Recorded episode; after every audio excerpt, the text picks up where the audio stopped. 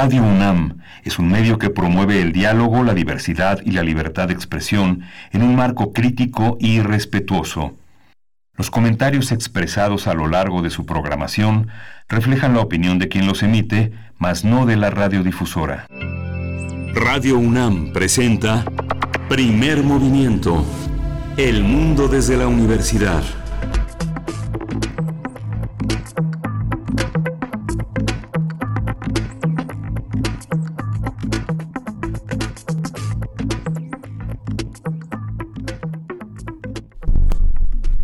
Hola, buenos días. Hoy es lunes 16 de diciembre, ya en la recta final de este último mes del año y estamos a las 7, 7 de la mañana aquí en la cabina de Radio UNAM en primer movimiento. Berenice Camacho, buenos días, ¿cómo estás? Muy buenos días, Miguel Ángel Quemain. Gracias por sintonizarnos. Así es, ya en la última recta de este 2019 y también iniciando ya con todo, en forma las vacaciones, este periodo vacacional de invierno de eh, pues todos los que formamos parte de esta universidad tanto académicos, estudiantes, eh, administrativos, en fin, todos de vacaciones durante, durante tres semanas, tres semanas de descanso, tres semanas que haremos este cambio de año, una nueva década, inicia la década de los 20 del siglo 21, eh, pues bueno, eh, estaremos aquí durante toda la semana. Nosotros vamos a estar en vivo durante toda la semana con mucho gusto, pues llevando hasta ustedes conversaciones interesantes, pero también que se puedan disfrutar y que podamos proyectar de una manera más placentera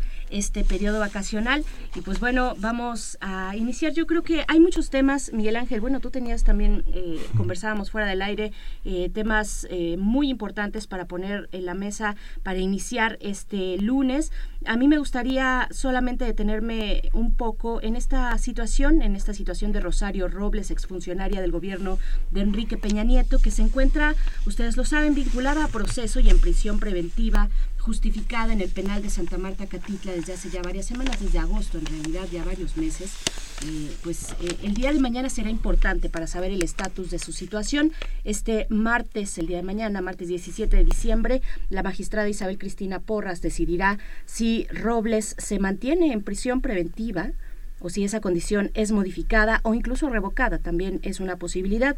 La defensa de Robles ha declarado que el juez que lleva el caso, Felipe Delgadillo Padierna, pues no ha sido del todo imparcial pues eh, argumentan que hay, hay cierto dolo en esa decisión judicial de la prisión preventiva, pues al ser sobrino de Dolores Padierna, que es adversaria política de Rosario Robles. Si recordamos, pues la decisión de imponerle prisión preventiva justificada fue porque porque había inconsistencias o habría inconsistencias en el domicilio declarado por Robles, por su defensa, eh, por lo que el juez, este juez Felipe Delgadillo Padierna, consideró que cabía la posibilidad de obstrucción de la justicia si Rosario Robles decidía pues abstraerse de la misma en esta posibilidad de tener otros domicilios.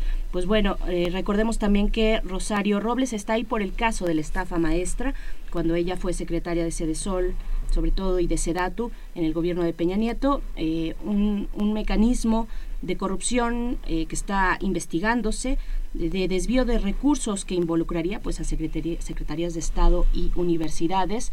Eh, es, es, decir, que para, para que esto fuera posible, pues hablaríamos de mucha gente involucrada, pero hasta el momento pues hay solamente un par de investigaciones sobre personas de menor rango pero solo sobre Rosario Robles, digamos, vinculada a proceso como, como uno de los altos mandos de los muchos que podrían eh, revelarse en esta investigación de animal político eh, y de mexicanos contra la corrupción y la impunidad. Y pues bueno, esta, esta que es toda una trama donde el factor político tiene un papel muy relevante, eh, por lo que toca, yo creo que lo que nos toca es exigir al Poder Judicial pues que se, que se guíe bajo los principios de imparcialidad, ¿no? que corresponden a la Procuración de Justicia y pues bueno, para que no quepa ninguna duda de que esto se está llevando de, eh, a cabo de la manera correcta. ¿no? Sí, justamente digo, es un proceso muy, muy, muy interesante y polémico. Eh, justamente cuando se dan a conocer cada vez más las redes de una estafa, este, no solo maestra, sino una estafa doctoral en la que la administración pública eh, de administraciones anteriores pues ha mostrado una gran eficiencia para corromper y para mostrar una, una cara de un, eh, de un México muy abatido por la corrupción. Justamente una de las cosas que hay que comentar es que se aprobó el tren Maya, se aprobó a través de la Secretaría de, Gobernación, que informó que cerca de poco más de 5.000 representantes con credencial de elector vigente y autoridades de más de 1.083 comunidades y 88 municipios indígenas de los estados de Yucatán, Quintana Roo, Chiapas, Tabasco y Campeche se manifestaron de manera contundente a favor del proyecto de desarrollo Tren Maya, hicieron propuestas para incluirse dentro de la implementación y que los beneficios se distribuyan entre las sociedades involucradas. Las, eh, las, eh, las, las consultivas se realizaron en cuatro sedes de Quintana Roo, que son Reforma, Bacalar, Xulja, Otón Blanco, Jasil Sur, eh, se realizaron eh, de una manera pues realmente pacífica después de 15 asambleas que durante el fin de semana alcanzaron una aprobación consensada contra lo que mucha gente esperaba que hubiera un mayor cuestionamiento a las decisiones del gobierno, pues se manifestaron sobre la implementación de este proyecto de desarrollo y pues piden estar incluidas en los beneficios de esos son 269 módulos de participación en Campeche, Chiapas, Quintana Roo, Tabasco y Yucatán, que pues de 8 a 16 de la tarde tuvieron ese, ese resultado. Y bueno, es importante señalar que hoy entra en vigor eh, todas las medidas eh, en torno a las eh, demandas estudiantiles en el ITAM, ¿no? el Instituto Tecnológico Autónomo de México, quienes están en la educación superior fundamentalmente privada, saben que hay una estadística que circula entre las personas preocupadas por el estatus de exigencia que hay, ¿no? Y esas estadísticas se refieren a la depresión, a las enfermedades relacionadas con la salud mental y al suicidio, ¿no? Entonces, este justamente el pasado viernes los alumnos del ITAM decretaron un paro total de labores por la muerte de una alumna que se suicidó por las exigencias propias de este centro de estudio. Quien conoce la educación superior sabe este, esta, esta carga que en esta universidad se desarrolla, pero pusieron, pusieron medidas, medidas que son importantes, reconocieron las demandas de los alumnos y hoy justamente comienzan a operar. Se, se autorizó la puesta en marcha de un servicio gratuito y profesional de atención emocional. Además, de que esta medida es inmediata y se comenzará a atender a los jóvenes a partir de este lunes 16 de diciembre a partir de las 8 de la mañana y nos da mucho gusto que está al frente un colaborador habitual de Primer Movimiento que es Horacio Vives. Horacio Vives va a ser uno de los miembros de esta coordinación académica para estar en constante comunicación entre la rectoría y la, el mundo académico y justamente la, la población estudiantil. Es eh, importante impulsar esta promoción de un ambiente de respeto, de vigilar esta cuestión constante de relaciones respetuosas entre alumnos, profesores y personal administrativo, estas relaciones de superioridad que establecen que se establecen a partir de una competencia totalmente irracional y destructiva. Entonces, bueno, a partir del 28 de febrero y el 27 de marzo de 2020, esta casa de estudios va a convocar a dos encuentros titulados Diálogos Universitarios con el Rector y justamente pues ahí estaremos atentos a todo lo que tiene que ver con la educación superior. Pues sí, es una es toda una discusión eh, importante, necesaria. Es lamentable lo que pasó con esta joven estudiante del ITAM.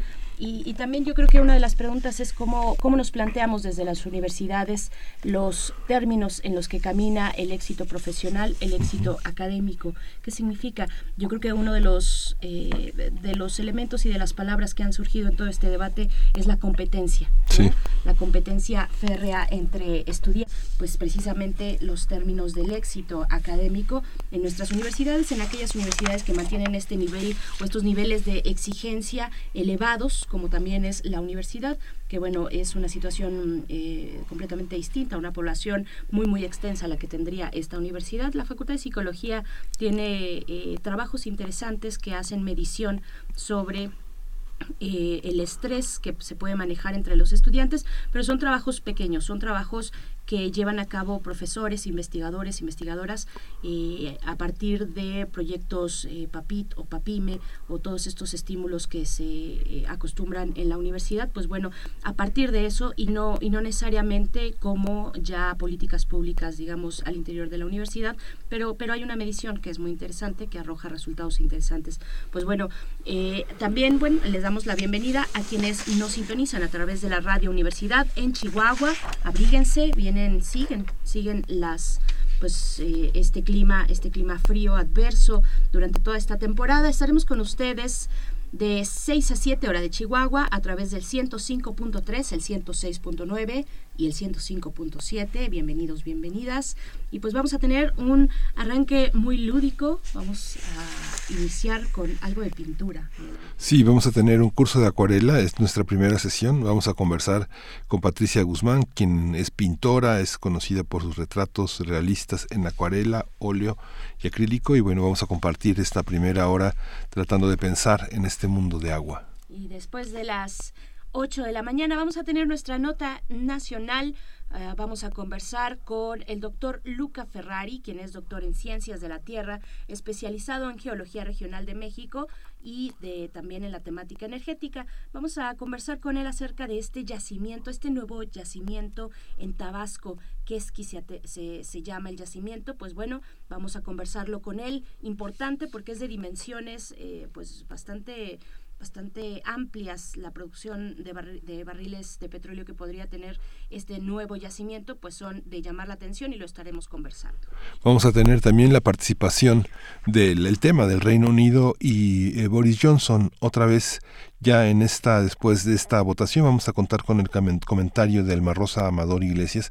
Saben que ella es licenciada en Relaciones Internacionales y maestra en Estudios Internacionales por la UNAM. Y después de la poesía necesaria, que ya está, ya está lista, vamos a tener una mesa del día con eh, Guillermo Teo Hernández, con Teo Hernández que generalmente está los lunes hacia eh, un poquito antes de las 8 de la mañana, pues ahora vamos a tener una mesa, una mesa completa con él.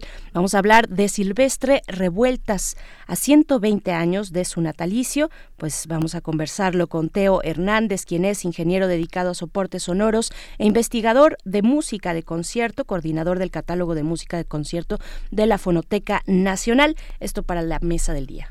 Vamos a cerrar con la participación de Clementina Equiwa, que es una colaboradora de esta sección que se titula Biosfera en Equilibrio.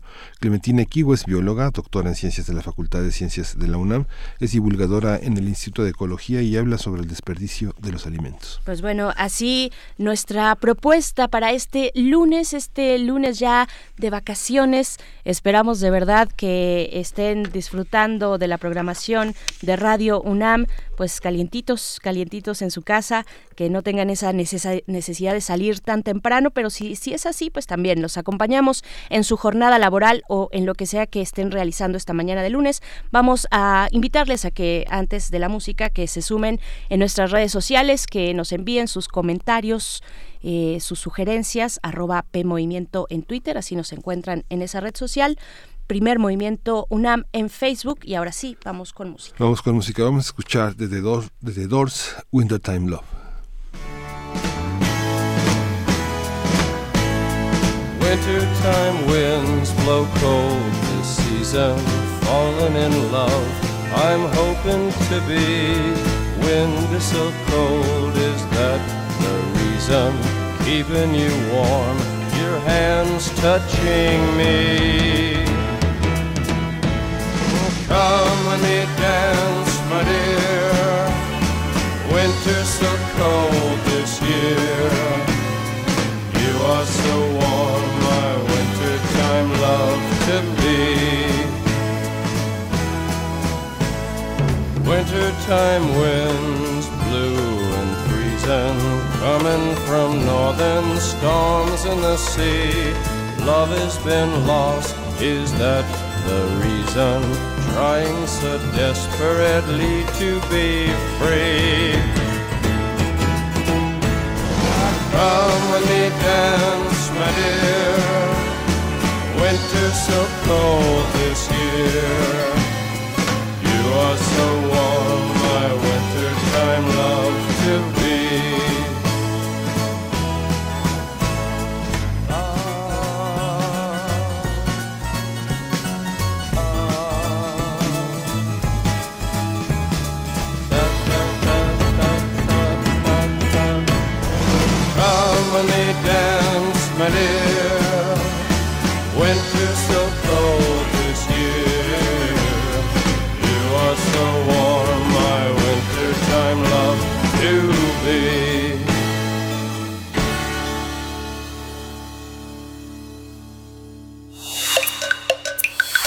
Primer movimiento. Hacemos comunidad. La acuarela es una de las técnicas más antiguas de la pintura, ya que se utilizan pigmentos finos diluidos en agua que posteriormente se aplican con el pincel sobre una superficie de papel. La combinación del papel con la acuarela permite captar de manera transparente una gran variedad de temas como son paisajes, flores, animales y retratos de personas. En la antigüedad la acuarela servía para ilustrar manuscritos y la decoración de espacios. Sin embargo, fue en los siglos XV y XVI que se consolidó como una forma de arte en Europa y Asia. México fue, en México fue fundada en 1964 la Sociedad Mexicana de Acuarelistas y posteriormente en 1967 el Museo Nacional de la Acuarela que fundó Alfredo Guati y Rojo, quien lo dirigió hasta su muerte en 2003. Desde entonces nuestro país ha sido sede de exposiciones artísticas de gran nivel que buscan la difusión del arte de la acuarela. Cabe señalar que el día 23 de noviembre fue designado como el Día Mundial de la Acuarela, con lo cual se busca rendir homenaje a esta rama de la pintura y a sus exponentes. Vamos a conversar sobre esta técnica, cómo se utiliza, cuáles son sus temas, qué posibilidades materiales ofrece, qué se debe tomar en cuenta si se quiere llevar a cabo. Así es, para ello nos acompaña aquí en cabina Patricia Guzmán, quien es pintora mexicana, conocida por sus retratos realistas en acuarela, óleo y acrílico. Su trabajo ha sido galardonado con más de 30 premios en exhibiciones nacionales e internacionales, incluyendo el primer lugar de la revista Artist Magazine, segundo lugar en China en el World Glamour Prize y dos veces en el primer lugar en el Premio de la Sociedad Mexicana de Acuarelistas, entre otros galardones. Patricia Guzmán Guzmán, te damos la bienvenida. Gracias por estar aquí tan temprano, además, para hablarnos de algo muy emocionante, muy hermoso, que es la pintura y en su caso la acuarela. ¿Cómo estás? Bien, muy bien, muchas gracias por la invitación y bueno, por hablar de este tema que me apasiona desde chica, que es la acuarela y bueno, en sí la pintura como tal, pero bueno, pues como bien mencionaban, la acuarela tiene ciertas características que la hacen especial, que la distinguen de otras técnicas. Y en México somos un país bastante afortunado por toda la tradición de acuarela que, que tenemos, una gran herencia y pues que surge ¿no? a partir de, de, la Academia de San Carlos con maestros como José María Velasco, Leandro Izaguirre y de ahí generan una primera generación de, de otros pintores como Pastor Velázquez, eh, Saturnino Herrán, quienes pintaban pues otras técnicas, pero también mucho con acuarela. Y de ahí viene otra generación en donde ya podemos mencionar a Alfredo Guatirrojo, quien ha sido un pilar fundamental en la acuarela en nuestro país y a nivel global. Este... ¿En qué se distingue, en qué se distingue la acuarela de otros medios que también utilizan el agua como base? Eh, cuál es la diferencia, porque tal vez con el óleo podemos tener, eh, podemos entender un poco el aceite y el agua, eh, cada una, el, óleo pertenece al aceite como base y la acuarela pues evidentemente nos pusieron música por acá. la acuarela, pues, eh, como su nombre lo dice, se basa en el agua, pero no solamente la acuarela, sino otras pinturas también, eh, también trabajan con esta base. ¿En qué se distingue? Sí, por ejemplo, el acrílico también es base agua. Sin embargo, lo que la distingue es que la acuarela se pinta específicamente en papel de algodón, mm. el soporte, ya de entrada. Y por ejemplo, el acrílico que es base agua se pinta sobre el lienzo, pero bueno, queda con la pintura encima del lienzo de alguna manera, aunque también se puede diluir, pero es pintura opaca, aunque se pueden generar transparencias, pero en sí lo que hace la acuarela, así sus características únicas, es que es su luminosidad, su transparencia, esta forma de superponer colores, pero a la vez va generando una transparencia pues muy bonita por el blanco del papel cuando pintas, el agua te ayuda a que la pintura como tal entre al papel y entonces eso genera otras formas de trabajo a comparación que cuando queda encima del lienzo, como es el caso del acrílico o del óleo. El papel. El papel es un tema entonces también. Empezamos por ahí, el contacto del agua con el papel, que no es el mismo que en el acrílico, que puede ser un bastidor, ¿no? Exacto. Ajá. ¿Cómo, cómo, cómo preparamos un papel? ¿Qué tipo de papel debemos utilizar? Eh, ¿De qué está hecho? ¿Cuál es el compuesto del papel que, es, que utiliza la acuarela? Sí, pues el papel debe ser 100% algodón. Hay blogs muy bonitos que compran así en las tiendas de arte, pero dice, por ejemplo, 20% algodón, 50% algodón. O sea, sí te sirve, pero para la acuarela como tal, sí es necesario que sea 100% algodón. A ver, yo traje aquí un ejemplo.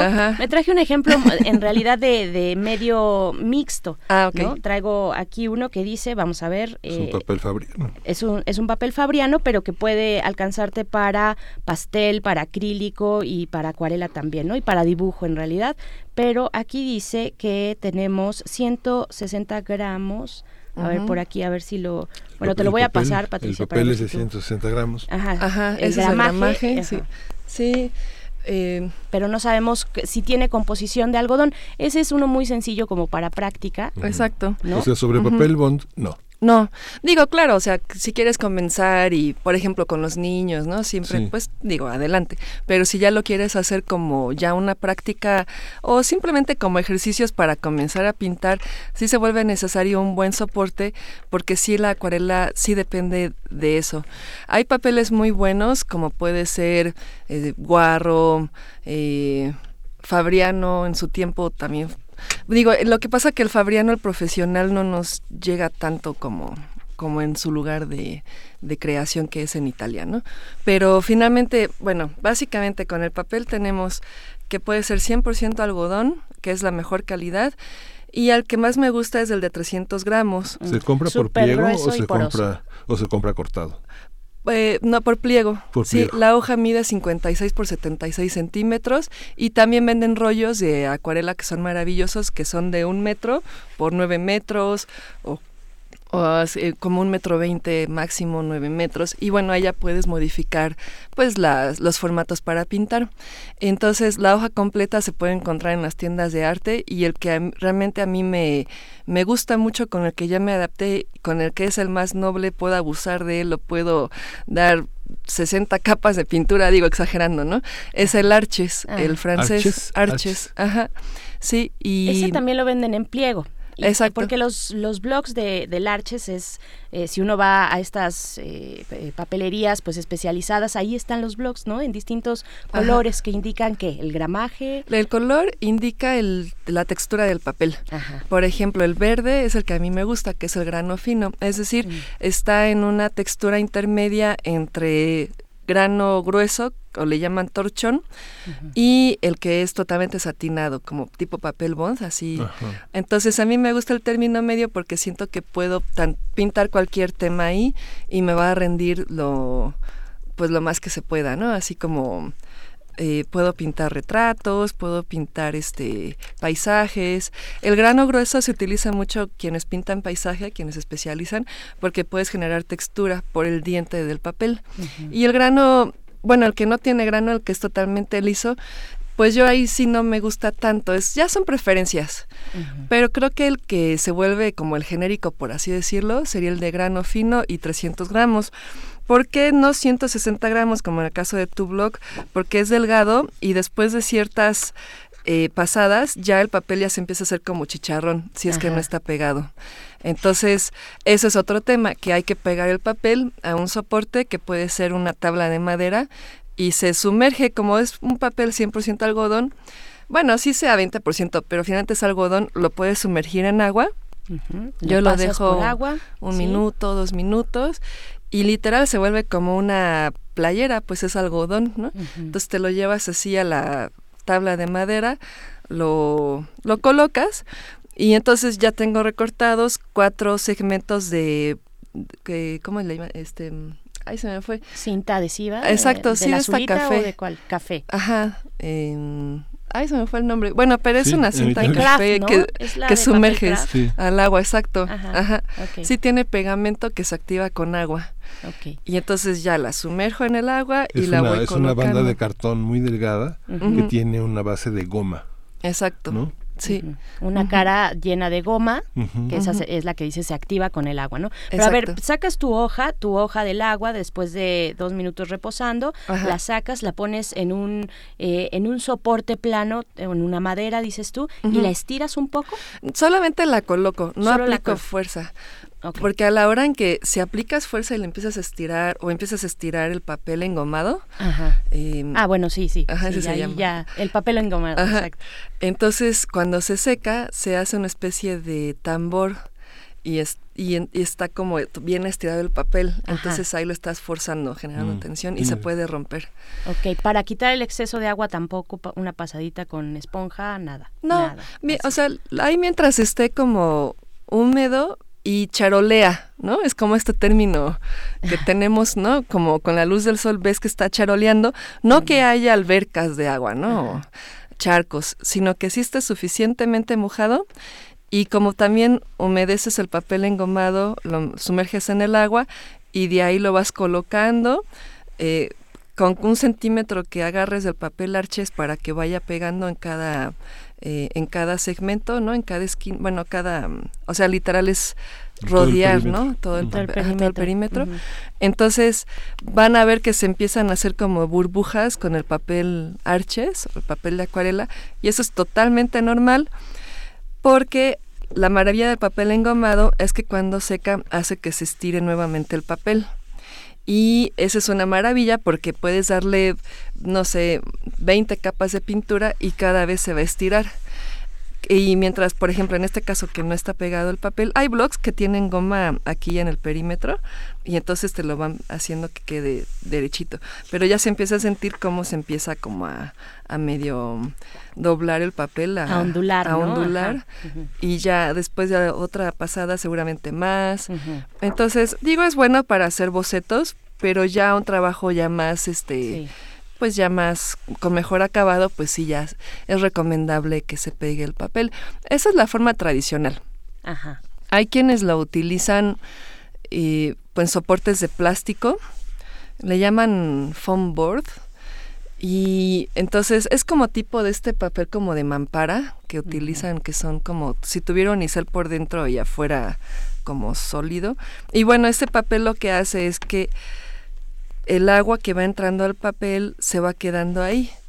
Como es tipo una superficie plastificada, entonces eso hace que, que no entre el agua, como en el caso de la madera, y se queda ahí en el papel.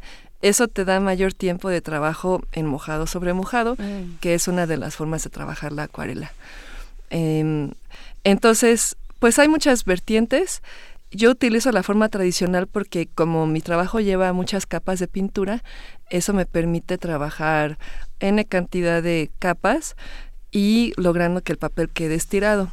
Sin embargo, siempre hay accidentes con la acuarela o siempre hay, nunca hay garantías con la acuarela, que esa es otra de las características que tiene, ¿no? Es que estamos hablando de agua y nada controla el agua, el agua se va a meter por donde quiere. ¿no? Y tú lo que tienes que hacer como artista es un poco jugarle al, mago y controlar el agua, ¿no? sí, es como que vas desarrollando una especie de reloj interno que te va diciendo, ahorita hay mucha agua, ahorita no, así como que vas midiendo qué tanto hay como para lograr los efectos que tú deseas. Sin embargo, también la acuarela tiene una especie de mala fama que le hemos hecho que no creo que sea justa con la acuarela, porque sí tiene una buena cantidad de tolerancia, sí se pueden eh, corregir errores, sí puedes borrar, sí puedes hacer, o sea, sí tienes bastante límite de, de movimiento, ¿no? Y de, corrección. y de, corregir, Sí, sí, siempre, por ejemplo, en los cursos o talleres que doy, no falta quien me diga que es verdaderamente difícil, que que pues va con todo el miedo pensando que a la primera la va a regar y entonces ya vas a echar todo a perder. Literalmente la vas a regar. Ajá, exacto. Y no, realmente no es el caso. Siempre hay mucho, o sea, sí, sí hay un gran, eh, o sea, grandes posibilidades de generar correcciones. Y estamos hablando, bueno, tu trabajo como profesional de la acuarela es sobre un papel de estas características que tiene un precio también muy costoso, pero hay otras personas que tal vez quieren hacerlo a manera de hobby, a manera de un eh, esparcimiento, irse a la ciudad, llevarse un pequeño blog y un, pequeño blog y a partir de ahí pues trabajar con herramientas tal vez más sencillas que facilitan el transportarse si te vas enfrente estos grupos eh, de sketch no que hacen bocetos en distintas ciudades del mundo y que se ponen frente a un monumento frente a una estatua a dibujarla y a pintarla. Eh, he visto mucho con acuarela. Eh, ¿qué, podemos usar ahí yo he visto algunas libretas por ejemplo las moleskin no Ándale. típicas que es ese papel que ¿qué te parece? Que es un poco un papel más como tono crema, ¿no? Está padre, como, sí, es, o sea, te rinde lo suficiente como para ese boceto, ¿no? Que, que, estás haciendo. Hay otras igual chiquitas que sí es de papel de mayor calidad. Ahí dependerá pues de la intención de cada quien, del presupuesto. Claro. Pero sí hay desde tamaño postal que son muy bonitas. Y es que esa es la maravilla de la acuarela, que te permite mucha movilidad. Es muy práctica. Se seca al instante y eh, incluso los pigmentos que ya tienes afuera pintando, ¿no? estás ahí en el café pintando y ya quieres dejarlo, pues puedes dejar ahí la pintura y la maravilla también es que cuando quieras volver a utilizar esos pigmentos, les echas un poco de agua y vuelve a generar color. No Voy es a pasar unos pigmentos que tenemos por aquí. Ah, no veníamos preparados. pero, pero esta, esta, esta parte del papel húmedo, el papel húmedo no es portátil, ¿no? tienes que estar en un lugar porque no puedes ah, decir, bueno, ya voy a parar y me voy al metrobús o bueno, Sí, sí puedes hacer eso. Es decir, sí, lo que pasa que digamos que bueno, este día pensaba como enfocarme en los materiales, en sus características de la acuarela y ya mañana pensaba como en técnicas de cómo pintar, pero sí es, es, o sea, finalmente el papel absorbe y se seca. Y dependiendo, si tienes demasiada agua, o sea que literal le haces así, se está escurriendo el papel. Lo sacudes tantito y salen las gotitas. Ajá, o lo dejas ahí al sol, se seca en cinco minutos y ya te lo llevas al Metrobús sin problema. Tan rápido. Ajá. Sí, ese también es otra de sus características. es el que recomiendas, que está en todas las papelerías. Digo, si uno pone una búsqueda en Google, por ejemplo, encuentra uno papelerías de arte, papelerías finas. Este bueno, ahí es, es un tema, porque, bueno, de entrada el Arches no me patrocina, pero ahora sí que ya les he vendido cantidad de, bueno, los talleres y todo, ¿no? Es como el papel que, que recomiendo, pero lo malo es de que últimamente ha tenido problemas de distribución. Entonces, pues ya hemos tenido varios ataques de pánico, así como nunca más nos va a llegar, ¿no? Pero no, siempre hay este, soluciones. Eh, y por ejemplo, aquí muy cerca hay una tienda de arte que ahí siempre se encuentra. No sé si puede decir los Sí, claro, aquí muy cerca es la Colonia del Valle, donde está Radio UNAM, ¿no? Prieto 133. Sí, ahí está Arte Silva, que es Avenida mm. División del Norte, casi con Luz Aviñón. Y el señor Silva siempre procura tener arches porque pues sí, ahí es, hacemos pues una especie de mancuerna de los materiales y me consigue específicamente los que necesito. Y bueno, ahí sí hay. Puede que haya del de 180 gramos, que es un poco más delgado, o el más grueso que a mí me gusta, el de 300 gramos, se encuentra ahí. Em, Pero a ver, cuando vas a usar un papel de 300 gramos es porque sabes a lo que vas. ¿No? O sea, cuando vas a usar un arches de estas dimensiones, 300 gramos, es porque tienes unas, unos pigmentos también ya muy específicos, porque tienes tus pinceles eh, del, pelo que, sueles utilizar, ¿no? Sí, bueno, incluso para prácticas, pues en ese caso recomendaría el que es más delgado, el, que la hoja... Eh, de 180 gramos de arches anda como en 100 pesos. La de 300 gramos anda como en 180 pesos. Y aún así está el de 600 gramos que ya es como un cartón está el de 900 gramos que ya es como cartón corrugado, ¿no? Un bloque ya de, concreto. Y un, equivalente, y un equivalente al Arches. El Arches tiene una medida estándar que es la que dijiste, 50 por 76, ¿verdad? ¿Se corta con navajas específicas o se corta con, con, con O puedes hacer la clásica de la primaria que doblabas la hoja y, se y le pasas este con saliva. Bueno, en este caso puedes agarrar agua y la vas doblando y ya sale bonito el borde también. ¿Y un papel más barato pero que tenga igual calidad? Mmm... Bueno, pues están estas opciones de Guarro, de Fabriano, que son buenos, pero, mm, o sea, ahí sí recomiendo, en el caso del papel, que sí sea lo mejor que se pueda, porque sí literalmente los resultados te van a cambiar muchísimo. Pueden utilizar pinceles no tan finos, o sea, incluso en Parisina los pinceles que venden son muy buenos, que este pincel, o sea, de, de 5 milímetros de diámetro te salen 10 pesos y ahí puedes hacer ahorros, ¿no? Y son muy buenos, o sea, no necesitas de un pincel de mil pesos para pintar con acuarela, ¿no? Em, y de acuarelas, pues también puedes comprar de las que son bastante accesibles, que también se encuentran en, en todas las tiendas, ¿no? O sea, estas que traes son Schminky, ya son profesionales y este set yo creo que te costó alrededor de dos mil pesos más o menos, ¿no? ese. Pero hay unos que son de 500 pesos y que es más que suficiente para comenzar. En el caso pues mío que ya me dedico a esto, pues sí procuro que sean los mejores materiales porque pues ya es mi trabajo y es como dicen, soy una marca, ¿no? Ajá, eres tu propia, Entonces, en eso te has convertido. sí, como la mejor calidad. Ajá, exacto. Muy bien, Pati.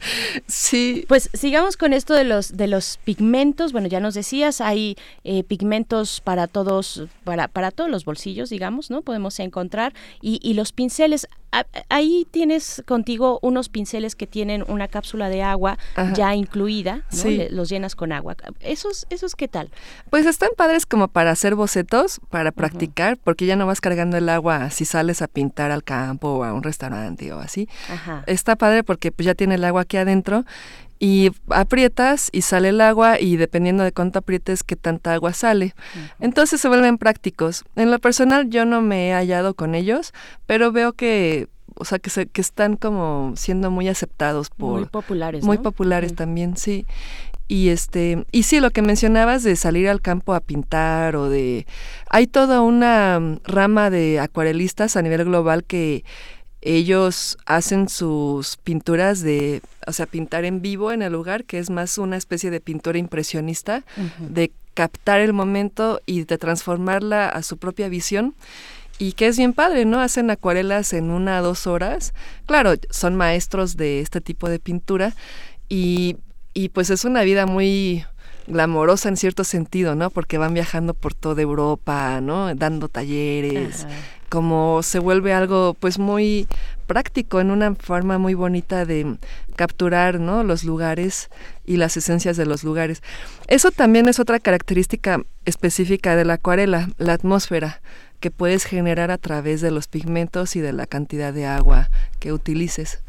Hablando de, bueno, se nos está yendo el tiempo, pero recuerden que este es eh, solamente la primera lección de este curso de acuarela, eh, pero respecto a los pigmentos, yo lo que lo que tienes ahí contigo son unas pequeñas, eh, pues, capsulitas, unos cuadritos, unas pastillas, exacto, es sólido, la pintura es sólida, pero hay pinturas que vienen en otros formatos. En tubo, yo prefiero las de tubo porque vas sacando mientras vas utilizando y están como más líquidas de cierta manera, entonces puedes agarrar mucho pigmento de una vez. Que son cremositas, ¿no? Exacto. el tubo de toda la vida. Exacto, sí.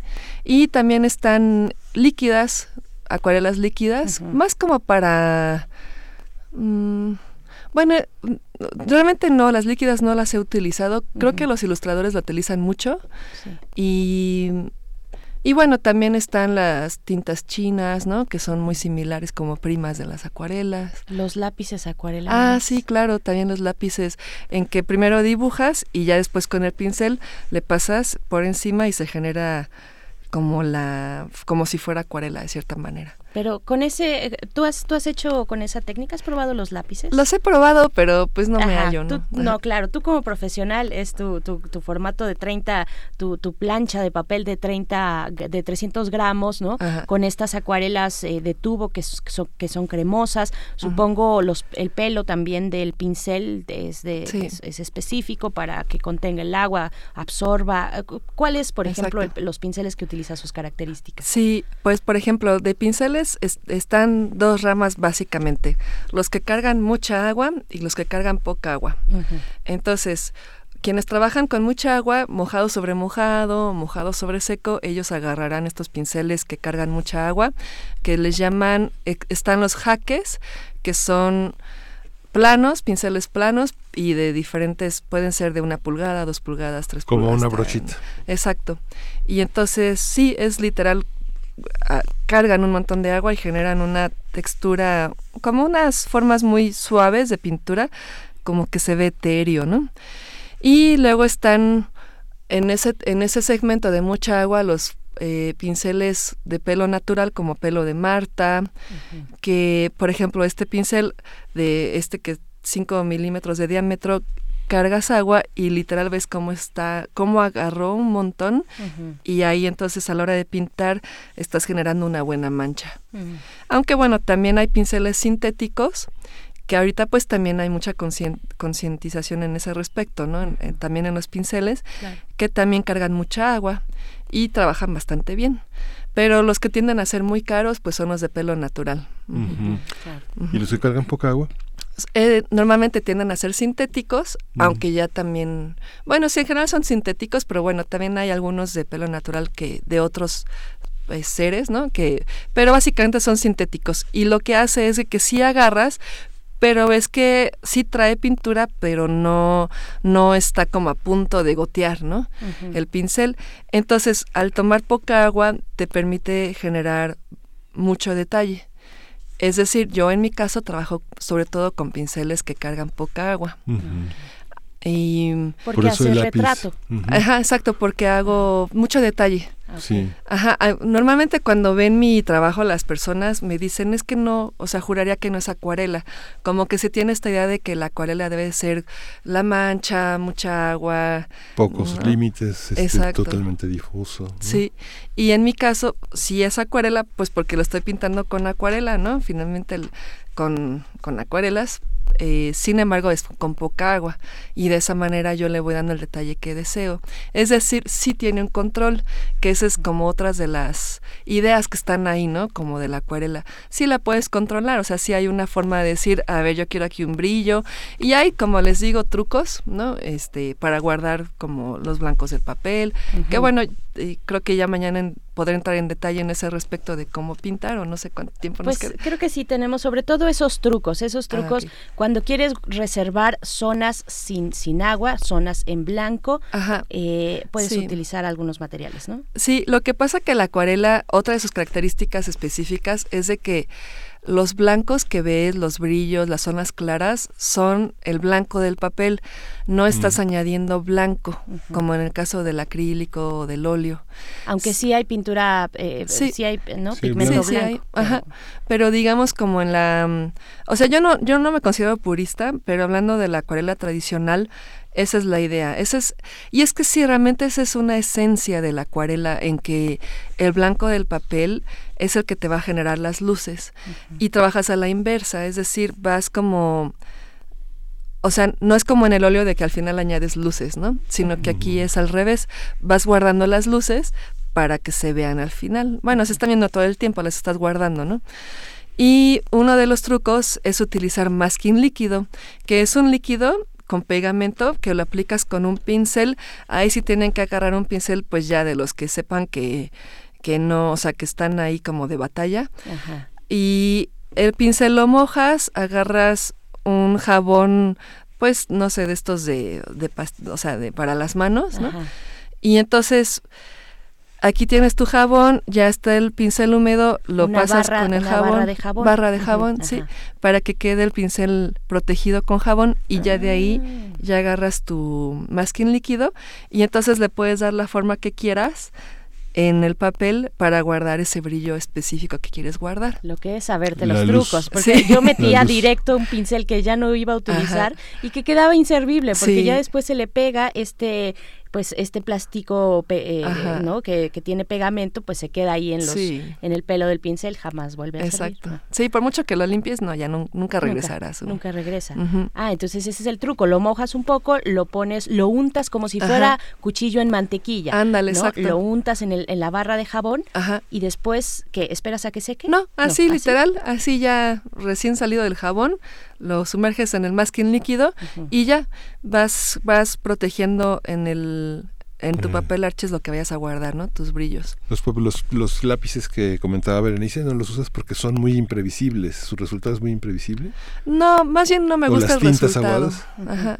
Como, o sea, los lápices siento que... Mm, o sea que ni son lápices ni es acuarela, como un punto medio. Y bueno, si quisiera buscar ciertas texturas o quisiera buscar cierto efecto, a lo mejor los utilizaría, pero para el tipo de trabajo que hago no me sirven como ya como para dar este realismo o esta sensación de piel o de profundidad sería contraproducente. Y las em, estas tintas chinas pues dan efectos bonitos más como he visto que las utilizan más por ejemplo en trabajos abstractos o la mancha y se comporta muy similar a la acuarela en, cómo se cómo se va eh, expandiendo. Expandiendo, exacto, cómo se va moviendo en el papel. Hablas de, por ejemplo, yo ubico unas, no sé si sean esas, son las de, voy a decir, la marca de Windsor and Newton. Exacto. Eh, son esas, ¿no? Que, que, puedes encontrar en papelerías como un poquito más comerciales que tienen su sección de arte tipo lumen, ¿no? Exacto. Ahí están los botecitos de 5 eh, mililitros, pero ¿no? Por ahí va. Sí, exacto. Sí, esas, esas pues son de, de muy buena calidad. Y por ejemplo, en acuarelas líquidas, o sea, como acuarela, están las de marca Atl. Entonces también es así. Esas son muy accesibles, ¿no? Atl tiene muchas cosas accesibles. Ajá. Ecoline también he visto ahí que tiene sus acuarelas líquidas de tonos muy bonitos. Y se consiguen casi en cualquier parte, ¿no? Sí, sí, son bastante. Sí, Atl sí se, consigue. Y quien usa la tinta, digo, eh, tuve alguna vez oportunidad de conocer a una artista francesa que es muy relevante, que es Colette de Blec, que utiliza una técnica que Jacques Derrida calificaba como el lavis, ¿no? que es una especie como de lavado sobre la tinta china y la acuarela. ¿Se mezcla? ¿Se, mezcla? ¿Se pueden mezclar? Sí, exacto. Sí, son, son como una especie de primas, ¿no? Que mm. trabajan bien, pueden trabajar bien juntas. Mañana vamos a hablar de, de, precisamente de todas estas técnicas, ¿no? De esto de mojado sobre mojado, eh, mojado sobre seco, en fin, todas estas técnicas que, que son muy interesantes para la acuarela y para desmitificar también si se puede o no controlar el agua. Eh, por último, bueno, no sé, no, es que ya, no sé qué nos diga la, la señora productora, pero, pero bueno, eh, esto yo nada más quiero eh, de nuevo regresar un poco a los lápices acuarelables, porque puede ser muy práctico en esta vida donde, donde tal vez no nos queremos dedicar 100% a la acuarela, sino que queremos que sea una de las actividades que nos sacan, que nos sacan de, del estrés, ¿no? La pintura en general y cualquier tipo de actividad en ese, en, de ese tipo, nos sacan y nos meten, nos meten en, un, en una atmósfera distinta, en una concentración distinta también, que de pronto puede ser necesaria para evadir eh, este trabajo de la ciudad. Eh, los lápices acuarelables, ¿cómo los usamos? ¿Podemos agarrar el pincelito y directo en la punta, por ejemplo, del lápiz? Em, pues puede ser, pero creo que lo más práctico es, es que ya agarras tu lápiz y entonces empiezas a dibujar sobre el papel. Así dibujar, ¿no? Hacer como, como cada segmento y ya de ahí, ya que, ya que tienes, digamos, el verde del pasto, entonces agarras tu pincel y le pasas por encima y ya te genera este efecto tipo acuarela. Ajá, tu pincel mojadito, depende. Si quieres hacer pasto, bueno, ya mañana veremos algunas técnicas, pero bueno, tendría que ser tal vez un pincel delgado, ¿no? Tal vez, pienso. sí, Sí, sí, dependiendo como de, del lugar. Es decir, si es una zona grande, si es con un pincel grande, o si quieres nada más generar ese efecto en una zona pequeña, pues con tu, con tu pincel pequeño. He visto también todas las preguntas que se puedan en este momento, antes de que mañana sea el tema de las técnicas, pero he visto que hay algunos materiales que puedes, digámoslo así, untar sobre, por ejemplo, un, un cristal una piedra, una piedra de río, no mm. tomen las piedras de río, son del río, se quedan ahí, pero algún otro material y, y, que te da entonces la posibilidad de, tener una eh, superficie acuarelable. Sí. En, este, en este caso lo que pasa que la acuarela es, o sea, al ser base agua y que necesita de esta absorción que le da el papel, se vuelve un poco complicado ya trabajarlo en superficies. Sin embargo, hoy en día ya hay unos le llaman grounds en inglés, como bases, ¿no? Que es como una especie de, es como tipo gesso, pero es específico para acuarela. Lo venden en tarros y entonces es una masa y la pones sobre lo que quieras pintar con acuarela. Puede ser madera, mm. este, otros tipos de papeles, eh, pues ahí sí lo que se te ocurra, porque eso pega a la superficie y ya le das como, le puedes dar varias capas, puedes lijar cada capa para que sea lisito el, acabado. El grano, ¿no? El grano, exacto. Y sobre eso sí puedes pintar con acuarela. Y, y sabes, o sea, va a tener como esa permanencia que necesitas en el material y que le va a dar el efecto de acuarela. Si quieres hacer un regalito navideño, hacerle el retrato de, tu perro eh, a tu tía, regalárselo a tu tía, eh, puedes hacer eso, ¿no? Sí. En cualquier superficie. Exacto, puede ser incluso sobre lienzo, mm. entonces también ya te queda la acuarela en un lienzo. Y eso es bonito porque sacas a la acuarela del papel que necesariamente necesita de un marco y de un vidrio para poderla presentar si es papel. Y en este caso la sacas del papel, la montas en un lienzo, puede ser lienzo de tela, de loneta, o puede ser de estos bastidores de madera, ¿no? Lienzo de madera y ahí pones este material, pintas encima y ya no necesitas de un vidrio. Ahí lo proteges con cera de abeja que venden eh, y entonces, bueno, ahí ya, ya le das como este acabado bonito que lo va a proteger de polvo y de agua, de vino que, escurrió por ahí, ¿no?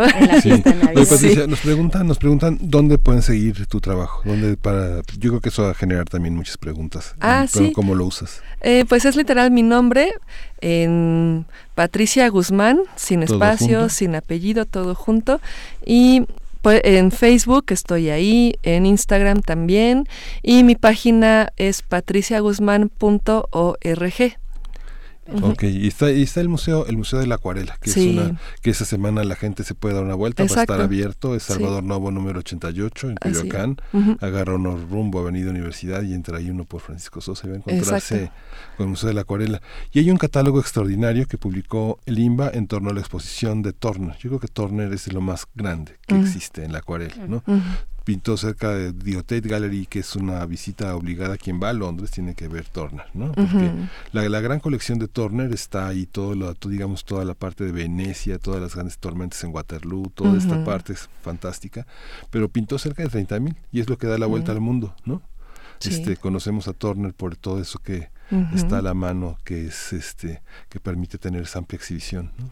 Sí, no, es una verdadera maravilla, ¿no? Poder ver este trabajo y, y pues son ahora sí que son nuestros abuelos, ¿no? Son como esta gran herencia de la acuarela y, y, en otros tiempos en donde era, pues otros métodos, otras formas, pero bueno, que están ahí, su gran legado, ¿no?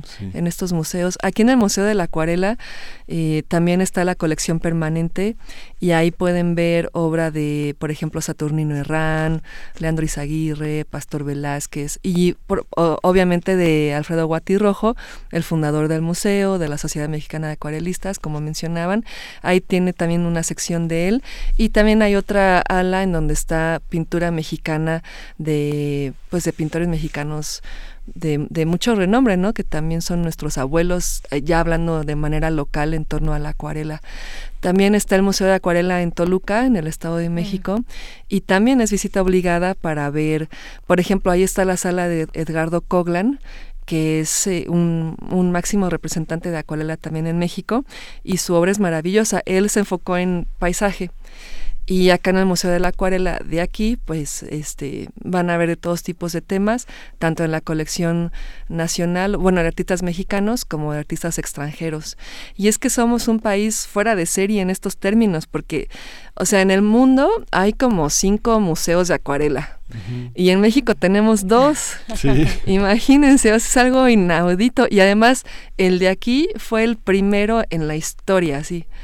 Alfredo Guatirrojo tuvo esa gran visión y pues tenemos una, una gran herencia y un gran, eh, no sé, como una gran escuela de acuarela en México, ¿no?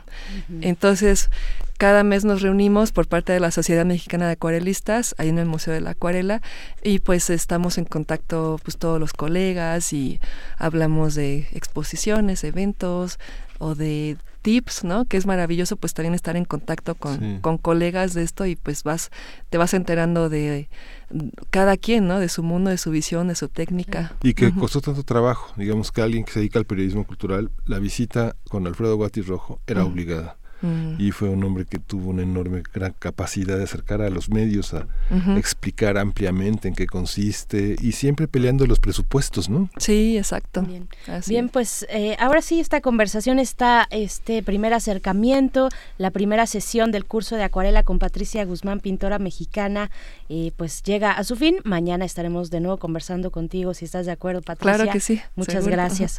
Y pues vayan ahí eh, dándose una vuelta a las redes sociales de eh, Patricia Guzmán y pues enviándonos sus preguntas, sus comentarios. Ustedes hacen acuarelas, se han acercado a este medio, algún otro, cuál es su preferido. Eh, pues bueno, estaremos mañana también en una segunda sesión. Patricia, muchas gracias. Hmm. Vamos ya al corte de la hora, nos despedimos de Radio Universidad de Chihuahua. Nos encontramos con ustedes el día de mañana. Vamos al corte y volvemos a primer movimiento. Síguenos en redes sociales. Encuéntranos en Facebook como Primer Movimiento y en Twitter como arroba PMovimiento. Hagamos comunidad.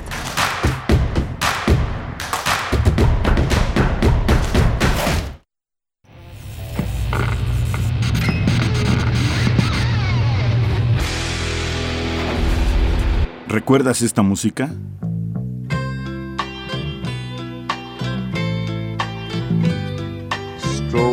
Lights beam, create streams. Walls move, minds do too. On a warm San Franciscan night. Oh, child, young child, feel alright. San Francisco Nights, The Animals, 1967. La revolución de la cultura juvenil cuando el rock dominaba el mundo. Todos los viernes a las 18.45 horas por esta frecuencia. 96.1 de FM. Radio UNAM, Experiencia Sonora.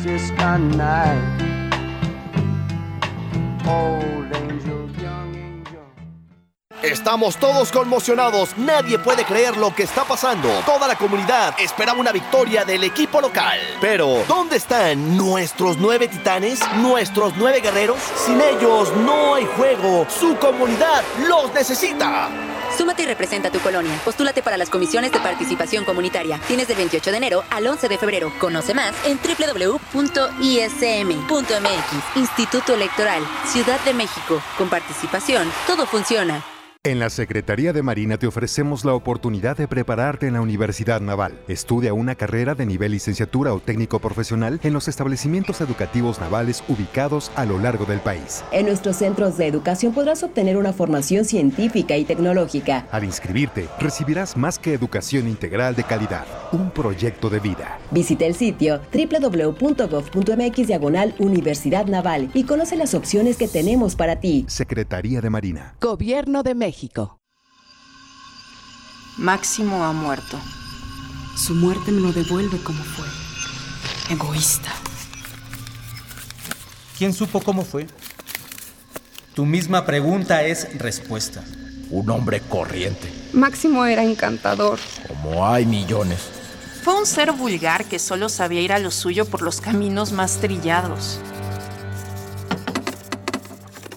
Porque tu querido Máximo era un ángel de maldad. El entierro se verificará mañana a las 11. No se admitirán coronas. Que en paz descanse. Que Dios lo tenga en su santa gloria. Fue un joven decente. Juego de cartas.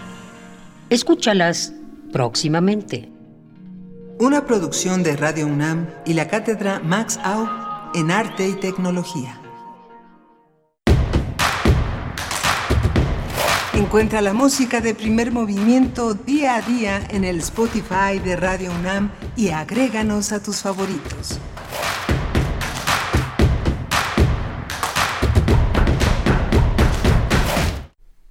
Hola, buenos días. Son las 8 de la mañana con 4 minutos de este lunes 16 de diciembre. Estamos aquí en Radio UNAM en primer movimiento, Berenice Camacho. Hola, muy buenos días. Buenos días, Miguel Ángel Quemain. Aquí estamos después de este curso, este breve curso en su primera fase, curso de acuarela, pues para perderle un poco el miedo también. El día de mañana vamos a tener eh, pues una segunda sesión para ver eh, la cuestión de las de las técnicas, de las técnicas posibles para este material tan tan eh, pues que tiene tantos seguidores en el mundo y también en nuestro país. ¿no? Ya lo decía la misma eh, Patricia Guzmán, pintora mexicana, con quien estuvimos conversando la hora pasada. Le damos la bienvenida también a quienes nos sintonizan a través de la radio Nicolaita en el 104.3 en Morelia. Saludos, abrazos.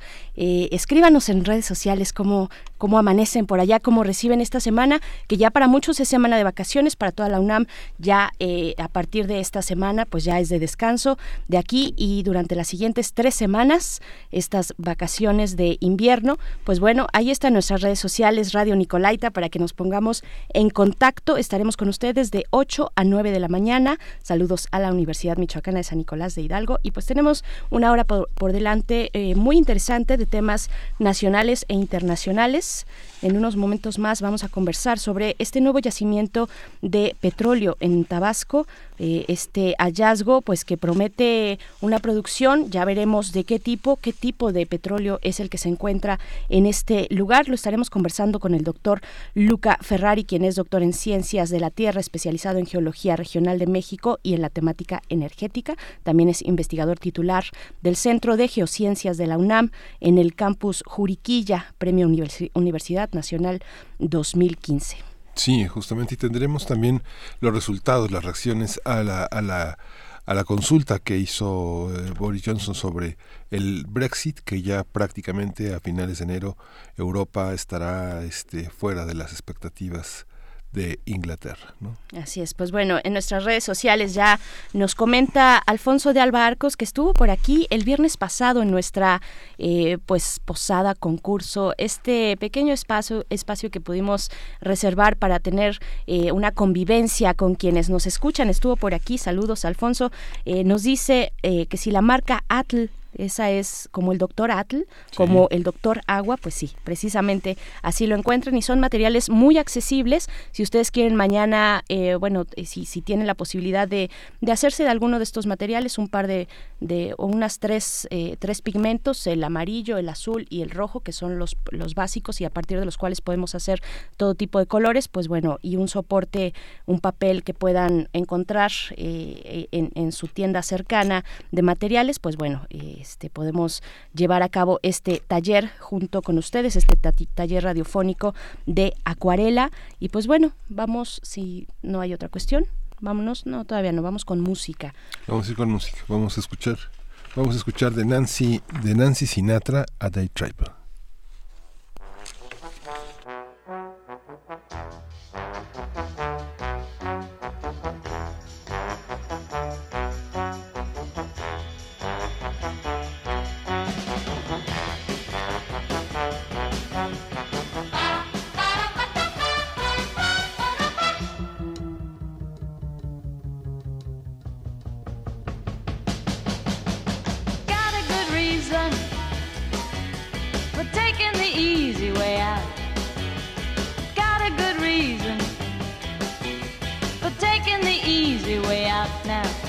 Was a day tripper, one way ticket, yeah.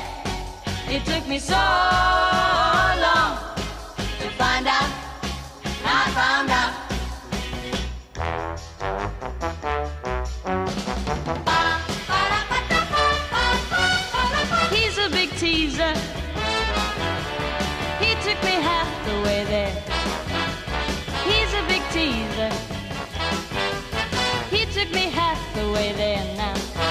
Was a day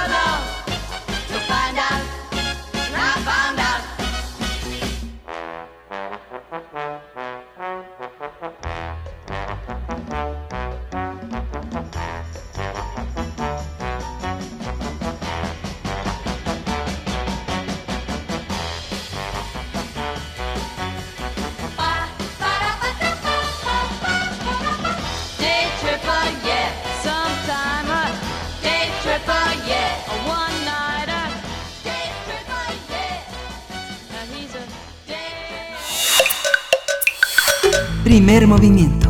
Hacemos comunidad. Nota nacional. Petróleos Mexicanos informó del descubrimiento de un nuevo yacimiento en Tabasco con reservas de hasta 500 millones de barriles de petróleo crudo equivalente. Octavio Romero Oropesa, director general de Pemex, precisó que este yacimiento se llama Quesqui y se terminó de perforar el pasado 17 de junio con una producción diaria de 4.500 barriles. El funcionario dijo que en cuanto operen los 11 pozos del campo Quesqui, ubicado en el municipio de Huamanguillo, Huimanguillo, serán producidos alrededor de 69 mil barriles de petróleo crudo y hasta 300 millones de pies cúbicos de gas. Durante una visita de trabajo a este yacimiento, el presidente Andrés Manuel López Obrador celebró el hallazgo de este campo. El mandatario prometió que los excedentes de la producción de este campo servirán, servirán para impulsar el desarrollo del país a través de un presupuesto para la industria nacional, el rescate del campo y el bienestar del pueblo. A partir de este descubrimiento, de este nuevo yacimiento en Tabasco, vamos a hablar sobre lo que significa esta noticia, hasta qué punto es positiva, qué implica para la industria petrolera y la economía del país. Está con nosotros el doctor Luca Ferrari, él es doctor en Ciencias de la Tierra, especializado en la Geología Regional de México y la temática energética. Él es investigador titularse del Centro de Geociencias de la UNAM, del campus Juriquilla y bueno, Premio Universidad Nacional en 2015. Bienvenido, doctor, muchas gracias por estar con nosotros. ¿Qué significa toda esta noticia? Buenos días, muchas gracias por la invitación. ¿Sí me escuchan bien? Sí, le escuchamos muy bien. Ok, es que estoy por celular desde la sierra. Sí. Mire, eh, bueno, evidentemente es eh, siempre una buena noticia cuando se, se descubre más petróleo. Eh, sin embargo, hay que ponerlo en la justa dimensión porque se ha manifestado que es el mayor hallazgo de los últimos 25 años, algo por el estilo pero realmente eh, ha habido otros hallazgos similares o hasta un poco más grandes en los últimos 10 años. Am, por ejemplo, el Pozo Sama, el Pozo Mitón, Teocalli, incluso el mismo yacimiento de Ihachi que se mm, anunció hace unos meses. Eh, todos estos son ah, yacimientos, ah, sí, de cierto tamaño, digamos que califican como yacimientos gigantes porque tienen más de 500 millones de barriles de petróleo, pero ahí es donde empiezan los detalles. Se dice que son 500 millones de petróleo crudo equivalente en reservas 3D, 3P, perdón. Eso significa que es petróleo y gas. O sea, cu- crudo equivalente significa que se estima cuánto petróleo, cuánto gas y todo se transforma a petróleo. Uno. Dos. Cuando hablamos de reservas 3P, estamos hablando de reservas probadas más posibles, más ah, probables. Y eh, eso implica, por la pura definición, que tenemos la certidumbre de poder extraer al menos 10% de, estos petro- de este petróleo en condiciones técnicas y económicas actuales. ¿Qué significa? Significa que de estos 500 millones, por el momento solo estamos seguros de poder sacar la décima parte. ¿Qué representa esto? Bueno, eh, recordamos que Cantarell, campo súper gigante, casi único al mundo que tuvimos la suerte de tener en México, producía dos millones de barriles diarios, cuando este campo, si todo va bien, va a producir eh, 110 mil, o sea, la, la parte. Y que las reservas eh, extraíbles de Cantarell son eh, entre 14 mil y 20 mil millones de barriles, comparado con los 500 de esto. O sea, una vez que uno compara este hallazgo con lo que fue Cantarell, o incluso con lo que es eh, Kumalopsat, que es el segundo eh, conjunto de yacimiento más productivo de México, que ahora es lo que lleva la, la fase principal de la producción mexicana, eh, se ve que estos nuevos yacimientos son y son relevantes, pero son eh, una gotita en el mar. O sea, no, ya no vamos a tener los grandes super yacimientos que tuvimos. Entonces, esto eh, hay que tomarlo en cuenta. Y además viene la parte económica. Eh, por lo pronto se dice, ok, hay posiblemente tanto petróleo extraíble. Recordamos que de un yacimiento solo se extrae una parte del petróleo, normalmente un 30-35%. El resto no hay manera de sacarlo. O es demasiado caro, incluso en términos energéticos, entonces no vale la pena. Entonces, eh, hay que ver eh, cuánto cuesta extraerlo. Aparentemente esto no tiene un gran costo porque se entierra, eh, no es en agua ni somera y menos profunda, entonces el costo de extracción podría no ser tan alto. Pero, eh, por ejemplo, hay otro campo en tierra que es Ixachi, eh, que se anunció justo a final del año pasado, principio de este año, su, su ah, digamos, desarrollo, bueno, descubrimiento, inicio de desarrollo, y a principio de este año se dijo que Ixachi, el proyecto de Ixachi iba a costar 1.500 millones de dólares, eh, luego con los meses subió hasta llegar en septiembre cuando lo sancionó ya la, el proyecto la Comisión Nacional de Hidrocarburos a más de 7 mil millones de dólares. Entonces, como que la parte económica también no es secundaria, para que entonces esto nos deje alguna ganancia, porque si no, bueno, este, el petróleo definitivamente es la sigue siendo la sangre de todo el sistema, eh, que querramos o no querramos, pero finalmente eh, lo que está hablando el presidente es que esto deje una derrama económica, ¿no? Claro, doctor Luca Ferrari, buenos días. Eh, ¿Qué tipo de petróleo, eh, de qué tipo de petróleo estamos hablando en este nuevo en este descubrimiento, en este yacimiento nuevo en, en Tabasco? ¿Es, ¿Es un petróleo que se puede utilizar para qué? ¿Que se puede vender de qué manera? Eh, ¿Es un petróleo ligero, pesado? ¿qué, tan, ¿Qué tan sucio puede ser? ¿cómo, ¿Cómo lo podemos observar desde ese ángulo? Sí, es buena pregunta, Berenice, porque en efecto la ventaja de ese descubrimiento es que es un petróleo muy ligero. De hecho, lo clasifican como gas y condensados. O sea, es un petróleo que es casi gasolina, digamos, Mm, ah, para decirlo coloquialmente. Y de esto tenemos muy poco en México. O sea, inicialmente, eh, hace 30, 40 años, era mucho mayor la producción de eh, hidrocarburos, bueno, de petróleo ligero en México.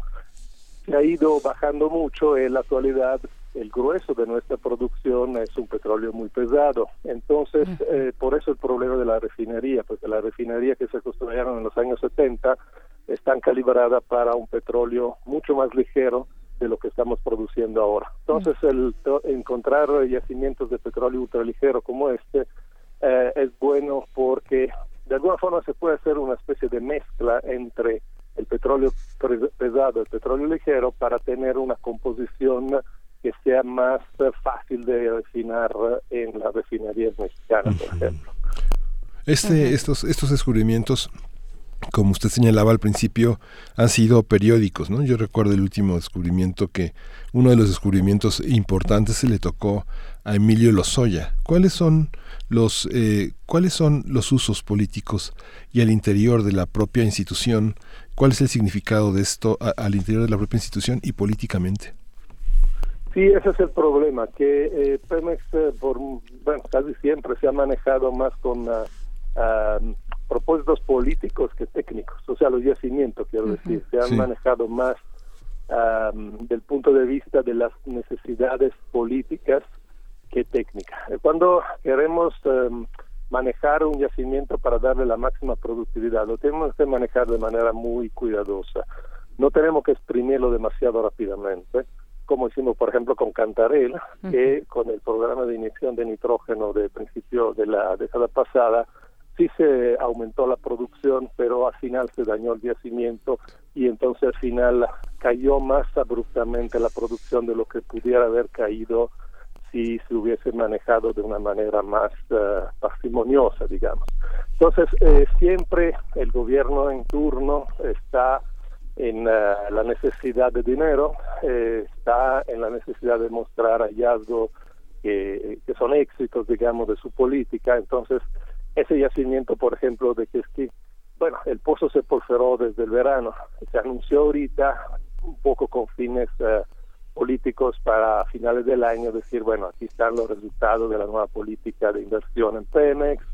Eh, también lo dijo expresamente el director, o sea, la, esperamos que esto sea una buena noticia para las calificadoras, porque recordamos que Pemex es la empresa petrolera del mundo más endeudada, o sea, la más endeudada del mundo, y tiene una calificación, sus bonos en, la bolsa, eh, que es casi de bonos basura. O sea, se- la, calificación que le han dado las calificadoras de deuda es eh, realmente muy baja. Entonces, son noticias que esperan que pueda de alguna forma revertir esta condición, ¿no? Claro, ¿Y, qué significa entonces eh, digamos, en términos comerciales, en, en términos de mercado, pienso por supuesto con Estados Unidos. ¿Qué, ¿Qué significa el hecho de que este yacimiento esté compuesto de petróleo ultraligero? ¿Qué es lo que nosotros le vendemos a, a Estados Unidos y qué es lo que ellos nos están vendiendo? Eh, vaya, entiendo que es ya eh, el, el petróleo refinado, ¿no? Ya todos estos productos que Sí. podemos utilizar ya directamente en la vida cotidiana. Pero ¿qué significa que aquí tengamos petróleo ultra, ultraligero? ¿Sería para comercio, para exportación o para o para uso No. doméstico, digamos, del país? No, de- yo creo que no, porque exactamente Estados Unidos lo que está eh, produciendo en exceso es el petróleo superligero. O sea, todo el petróleo de lutita de Estados Unidos, el shale, eh, es un petróleo muy ligero. Y es el gran problema que tienen ellos también, que tienen problema de que nosotros. Nosotros tenemos petróleo muy pesado y ellos tienen petróleo ligero. Lo que hacen en Estados Unidos es eh, intercambiar petróleo ligero por petróleo pesado a veces. E incluso México, eh, creo que, no sé en, en la actualidad, pero en la sexenio anterior hubo un acuerdo de que México le vendía petróleo pesado a Estados Unidos precisamente para compensarlo en la refinería con el, el ligero que tienen ellos. Ellos, Estados Unidos también lo hace con Canadá porque Canadá tiene este famoso petróleo ultrapesado que es de las arenas bituminosas. eh, en fin, es, es una- un problema generalizado. O sea, a medida que se avanza la petróleo, Estamos, estamos perdiendo la comunicación con... Vamos a cortar por aquí. Ah, Sí, estamos, vamos, a, vamos a reanudar la, la comunicación. Tenemos por aquí una falla técnica, eh, dado que el doctor Luca Ferrari pues, se encuentra en un lugar este, un poco complicado para las comunicaciones, pero eh, estaremos de vuelta ya. La producción Sí, está haciendo. Hay que suyo. decir que desde julio se anunció una, una, una serie de proyectos, 20 proyectos, 14 en aguas someras. Este, 20 proyectos, 14 de ellos pues están en Tabasco justamente, dos en el litoral de Campeche, cuatro en tierras, uno en Veracruz. Son un documento que, se emitió eh, hace ya algunos meses y que tuvimos oportunidad de comentarlos aquí en Primer Movimiento. Lo que señala el doctor Luca es que justamente las aguas someras pues son de los proyectos más caros, son los más difíciles, bueno, que están también eh, en esta zona del sur Chocol, Civix, Valeriana, Ixachi, que son también ejemplos de, de cómo desarrollar un proyecto petrolero fuera de los márgenes de corrupción y de invasión de las localidades, como ha sido el estado de Veracruz y el mismo, el mismo Campeche, donde llegan los petroleros y acaban con todo. Y acaban con con todo. todo, con toda la vida cotidiana, con todo el tejido social. Todos estos 16 campos marinos pues, tam- también son un desafío en esta nueva administración, plan- plan- planteando una, una nueva manera de tejido social este importante en estos campos, ¿no? 20 campos que tiene el gobierno mexicano en esta zona. ¿no? Así es, y es interesante eh, entender también cómo, cómo se va dando, se van dando las etapas de explotación de estos recursos. Para el caso, por ejemplo, que ya también nos mencionaba el doctor Luca Ferrari, el caso de Cantarel que finalmente eh, fue pues saqueado digámoslo Sí. así de una manera eh, inconsciente hasta hasta dejarlo pues en condiciones ya básicamente pues en las que está eh, eh, se, se acabó, se acabó, no dejaron eh, pues e- este plan, ¿no? Este plan eh, de, de- de explotación por partes, en fases, eh, qué significa. Y bueno, ya tenemos, ya tenemos de vuelta al doctor Luca Ferrari para continuar esta conversación. Eh, doctor, si nos puede desde el principio prácticamente de este último comentario que nos, que nos estaba haciendo, por favor. Sí, le estaba diciendo que el petróleo eh, ligero o ultraligero que tenemos en este nuevo pozo, de que es, muy similar en calidad a lo que está extrayendo Estados Unidos en su mayoría. Em, por eso no creo que se vaya a exportar, más bien ah, tendrá un uso doméstico, porque lo que está extrayendo en gran cantidad ahora Estados Unidos de su eh, principalmente la, la producción eh, de Estados Unidos viene del Golfo de México y en su mayoría ya del petróleo de Lutita, del shale, ¿no? Famoso. Ese petróleo de Lutita es un petróleo muy muy ligero y es el problema que tienen ellos eh, para eh, refinar eh, su petróleo.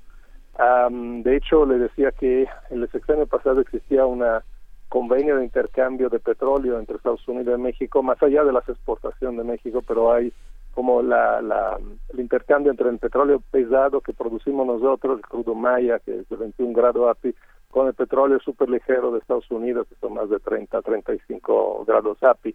Um, entonces, eh, eh, creo que esto va a servir principalmente para, para México. Pues. Sí, claro. ¿Cuál, eh, cuál es, cómo, cómo entender, siguiendo en esta cuestión de los petróleos distintos, eh, ultraligeros, ligeros, pesados, muy pesados, como en el caso de Canadá, eh, cómo funcionan en la refinería, en la petroquímica y qué es lo que se está buscando? ¿Cuál es ese tipo de petróleo que es, digamos, el preferido, el que tiene mayores posibilidades de comercio? ¿Cuáles son estas diferencias fundamentales entre este tipo, estos tipos de petróleo?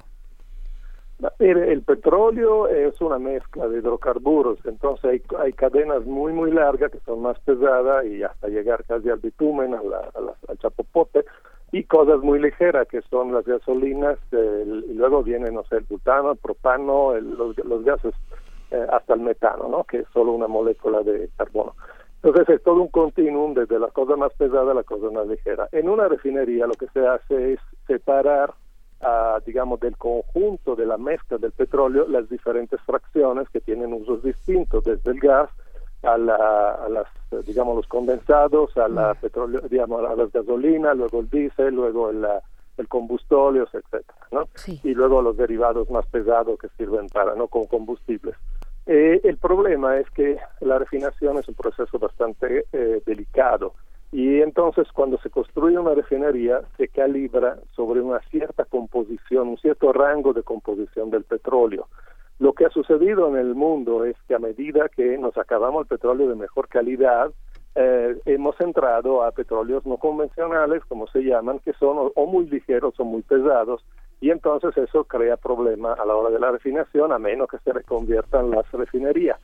Eh, Es por eso, por ejemplo, que la refinería mexicana, que estaban calibrados para un, petróleo más ligero, eh, ahora no pueden funcionar a su capacidad máxima ni a la mitad. Se han, eh, se han hecho trabajos de reconversión, pero de todas formas este, no se puede producir eh, a su máxima capacidad y es por eso que el nuevo, la nueva refinería se está eh, mm, construyendo, bueno, apenas van en los cimientos, pero se, se prevé que pueda refinar un petróleo más pesado, que es el petróleo que ahora se está produciendo en México. Pero más en general, eh, es eh, lo que digo, yo siempre me canso de decirlo en mis conferencias, pero parece que siempre está fuera del discurso oficial o de los periodistas, es que el petróleo en el tiempo cuesta más y es de peor calidad. O sea, evidentemente primero siempre vamos con los yacimientos más grandes y de mejor calidad y poco a poco, agotándose estos, nos quedan cosas de menor calidad, más pequeñas, más profundas, más difíciles de extraer.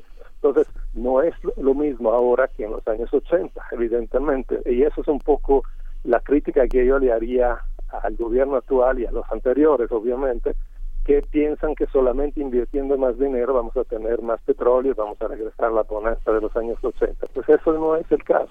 Y es que es la propia narrativa.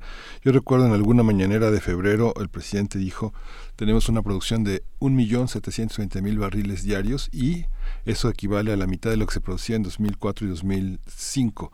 Y justamente en relación a, la, a las posibilidades de invertir en estos 20 proyectos que se anunciaron en julio pasado, y que eh, parecía que se construía una promesa de, eh, de, de mejorar la producción, de subirla a la mitad, de que esta caída del endeudamiento que en 2013 llegó a los 83 mil millones de pesos era, era resultado de la corrupción y de la mala administración anterior y que ahora el actual presidente director de Pemex, Octavio Romero, promete que para 2020 la producción crecerá y bueno, volveremos a ser una enorme potencia de hidrocarburos, ¿no? Cuando lo que se, promo- lo- Sí. lo que se propone es, es, es aligerar la carga ambiental que generan las, eh, las, eh, la transformación petrolera, ¿no? Sí, pero eh, mire, desafortunadamente, o sea, no no niego que ha habido malos manejos, corrupción y sigue habiendo en Pemex, porque no no creo que hace cuatro días cesaron el director de Pemex Exploración y Producción por corrupción, básicamente, ¿no?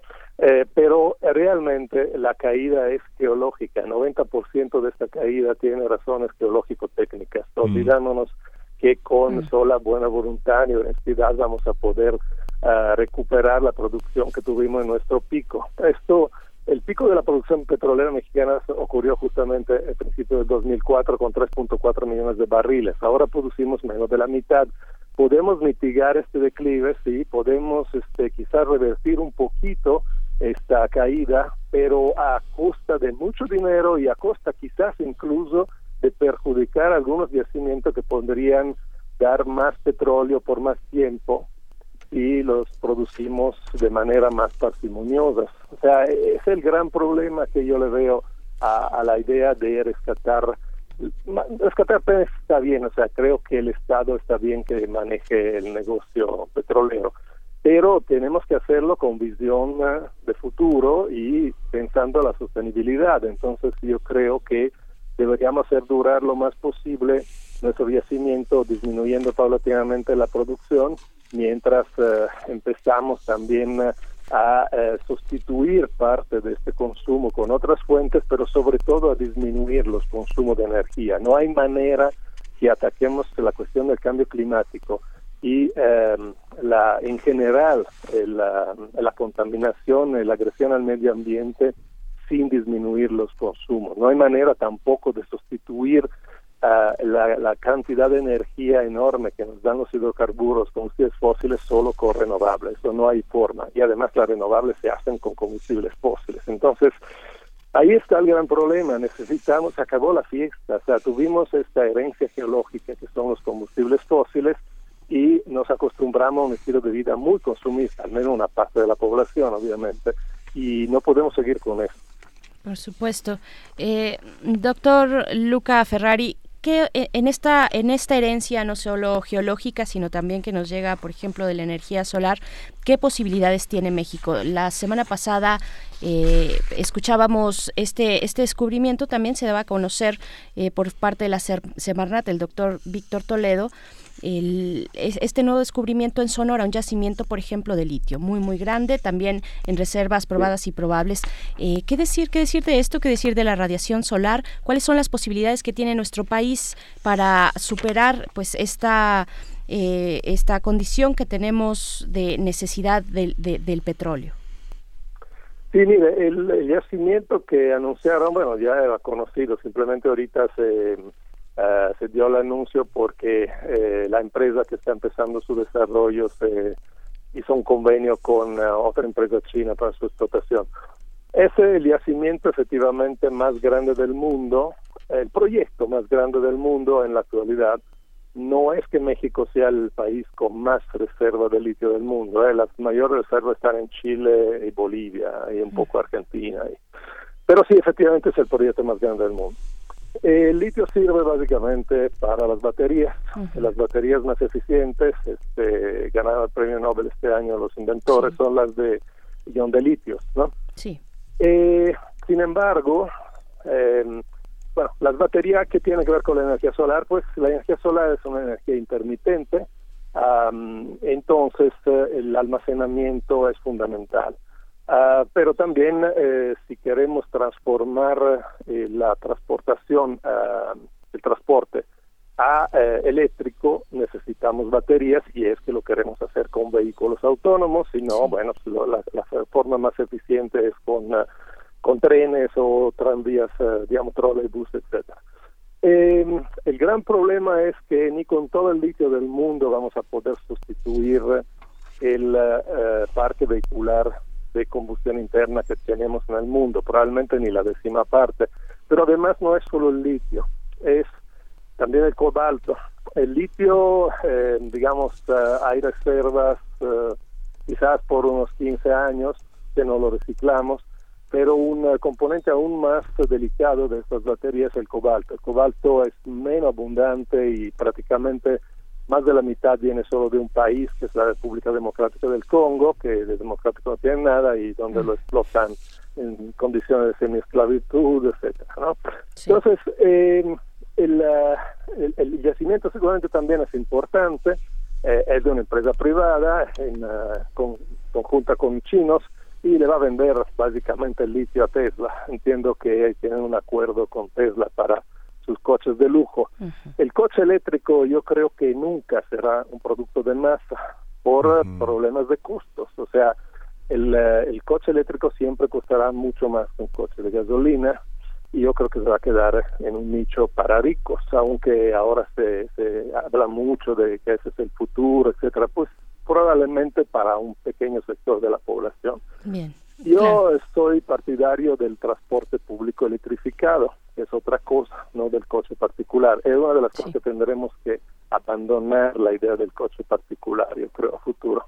Bien, pues doctor Luca Ferrari, le agradecemos mucho. Ahí está, por supuesto, el transporte colectivo eh, antes que el privado, eh, privilegiar desde las políticas públicas, exigir también y hacer, exigir desde la ciudadanía y también, eh, pues, poner el ejemplo nosotros mismos cada día, compartiendo, haciendo un menor uso del automóvil privado. le agradecemos mucho, doctor Luca Ferrari, por esta, por esta conversación. Muchas gracias a ustedes. Hasta luego. Hasta pronto. Vamos, vamos a ir con, con algo de música. Bueno, él, fue el doctor Luca Ferrari, quien es investigador del Centro de Geociencias de la UNAM Campus Juriquilla. Vamos a escuchar esto que es de Sotomayor, una banda mm, mexicana. La canción se titula Quema.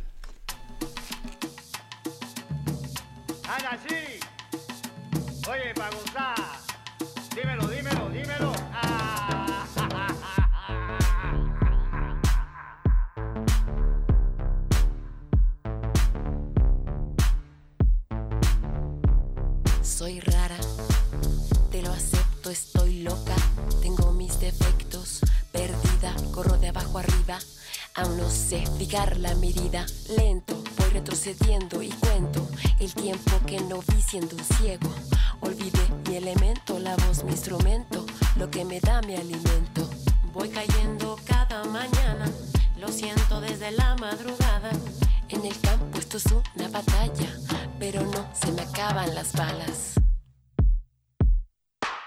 Por un segundo mis piernas reclaman el suelo que quema. Por un segundo mis piernas reclaman el suelo que quema. Por un segundo mis piernas reclaman el suelo que quema.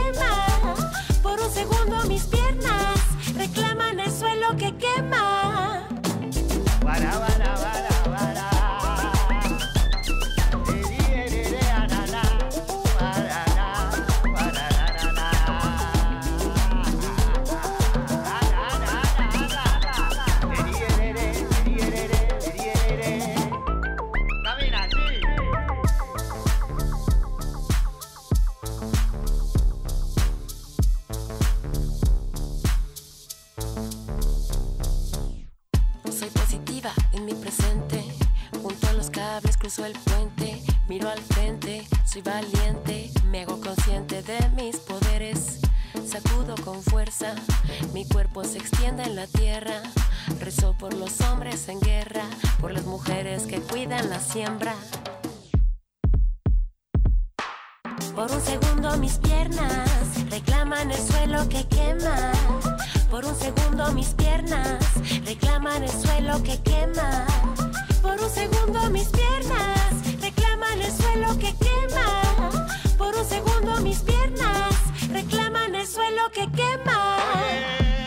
Corazón en mi sitio,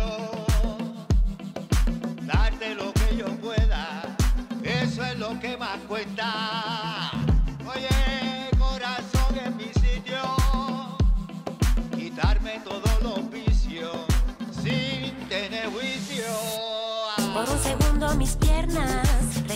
El suelo que quema.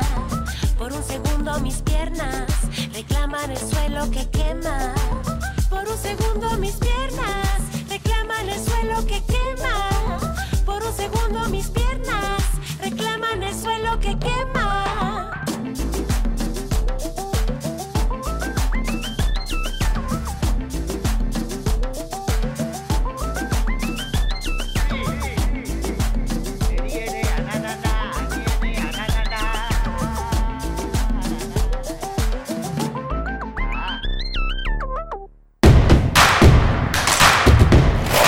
Queremos escucharte. Llámanos al 55 36 43 39 y al 55 36 89 89. Primer movimiento. Hacemos comunidad. Nota Internacional. El Partido Conservador del primer ministro británico Boris Johnson logró la mayoría absoluta en las elecciones generales con 365 diputados, lo que va a agilizar la salida del Reino Unido de la Unión Europea. Johnson tendrá que formar gobierno los próximos días. La prórroga de la Unión Europea para culminar el Brexit vence el próximo 31 de enero de 2020. El primer ministro ha dicho que utilizará la mayoría lograda el 12 de diciembre pasado, eh, cuando fueron las elecciones, para acelerar este proceso de Brexit. Otro de los ganadores del proceso electoral del pasado jueves fue el Partido Nacional Escocés, que obtuvo 48 de 59 escaños parlamentarios. En su discurso de celebración, la líder de ese partido y también primera ministra de Escocia, Nicola Sturgeon, dijo que Boris Johnson tiene el mandato de sacar a Inglaterra de la Unión Europea, pero debe aceptar que Escocia también busque un futuro alternativo. Sturgeon reiteró que en los próximos días solicitará al Parlamento de Escocia organizar un segundo referendo independentista. Pues haremos un análisis, un seguimiento del análisis que hemos llevado eh, pues desde el inicio, desde el día cero 2016 con eh, aquí en primer movimiento, un análisis de los resultados de la elección de Reino Unido que, que ha anunciado eh, Boris Johnson y qué elecciones, qué elecciones también podemos obtener de este episodio. Para ello nos acompaña, pues ustedes ya la conocen, Alma Rosa Amador Iglesias, quien es licenciada en Relaciones Internacionales y maestra en Estudios Internacionales por la UNAM, es profesora del Centro de Relaciones Internacionales de la Facultad de Ciencias Políticas y Sociales, también de esta universidad, y también es responsable de la edición de la revista de Relaciones Internacionales de la misma facultad. Bienvenida, maestra Alma Rosa Amador, ¿cómo estás? Hola, ¿qué tal? Buenos días, Berenice y Miguel Ángel. Un te gusto. sacamos, al contrario, gracias porque te sacamos de tus vacaciones para preguntarte, ya lo decía Miguel Ángel, que main un poco en broma fuera del aire, ¿qué va a pasar con Chicharito? Sí, caray, estamos muy preocupados porque esta cosa de las elecciones, el Brexit, bueno, claro, nos hace pensar a gran escala, este, y gran escala también es que tiene el mercado laboral, ¿no? Donde los futbolistas del mundo mundial se van a ver afectados. Entonces, vamos a, vamos a comentar estas cosas, ¿no? Así es. Em, pues nada, que tenemos ya los resultados, ya ustedes hacían este resumen, esta semblanza del de número de escaños que se ocupan en este Parlamento tras las elecciones generales adelantadas que eh, fueron realizadas el jueves pasado y que eh, pues nos pone un nuevo capítulo en esta telenovela inglesa, ¿no? Porque no nos dejan descansar, está emocionante el asunto y eh, pues eh, nos abre muchas posibilidades, nuevos escenarios en torno a temas muy diversos. El primero, el fundamental y que creo que fue el determinante en la elección de este jueves en Inglaterra, eh, pues tuvo que ver precisamente con el futuro de la relación con la Unión Europea.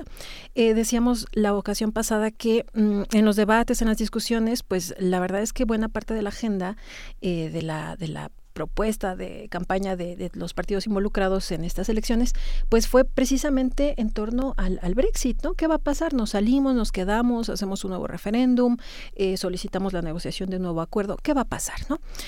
Eh, ante la inminente victoria de Boris Johnson y su partido conservador, pues las cosas quedan muy claras, ¿no? Que creo que es una de las cosas que, sobre todo a los mercados internacionales, les, les preocupaba mucho.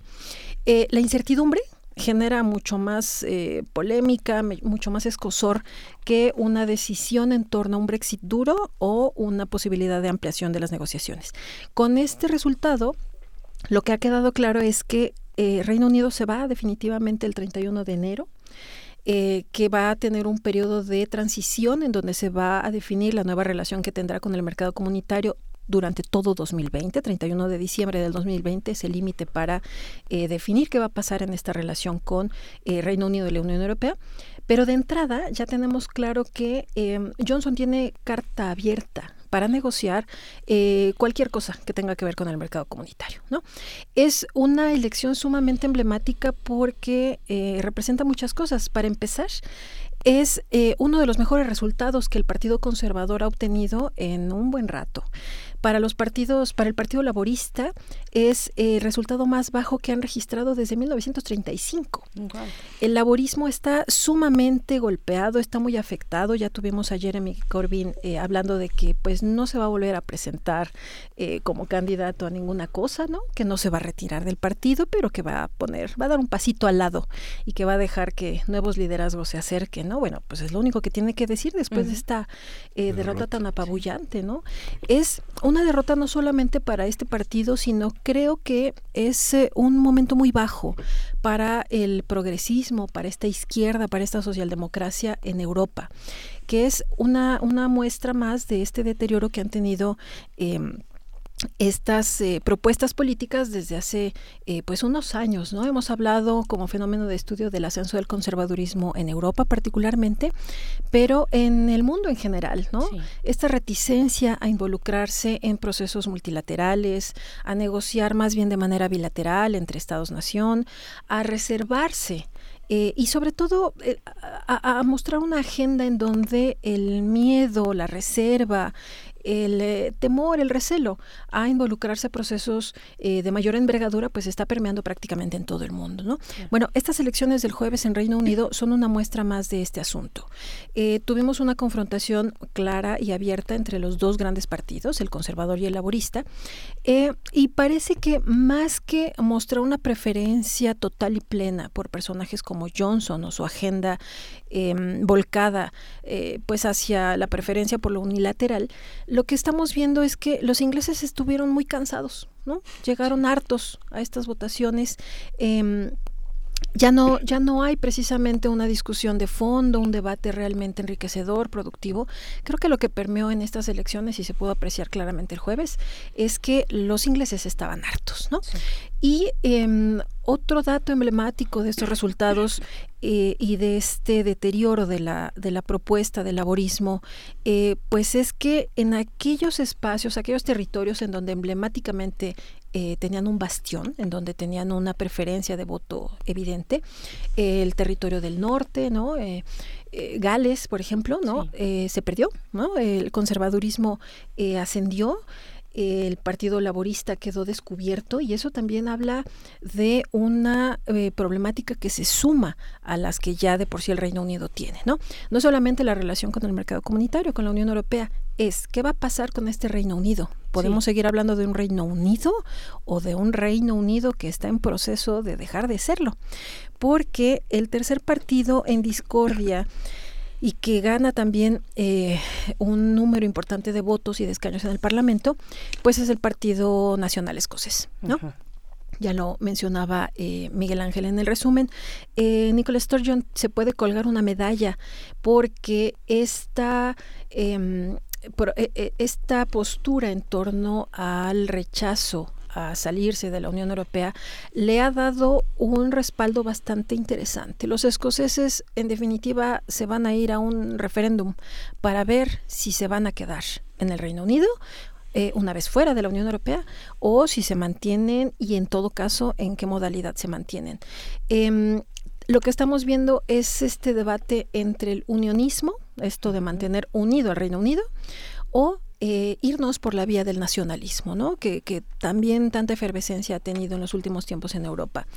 Escocia es un caso muy claro, también tuvimos eh, la discusión en torno a los territorios de Irlanda, sabemos que este fue uno de los principales em, eh, bloqueos, digamos, de los temas para discutir y negociar el eh, acuerdo de retirada en relación con la Unión Europea.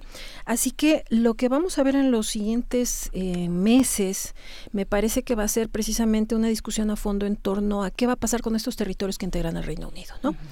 Em, en el ámbito de lo internacional también tenemos una serie de eventos que nos dan, eh, que, que son indicadores de qué va a pasar con el Reino Unido en el futuro próximo. Em, Donald Trump en su eh, medio de difusión favorito, que es Twitter, ¿no?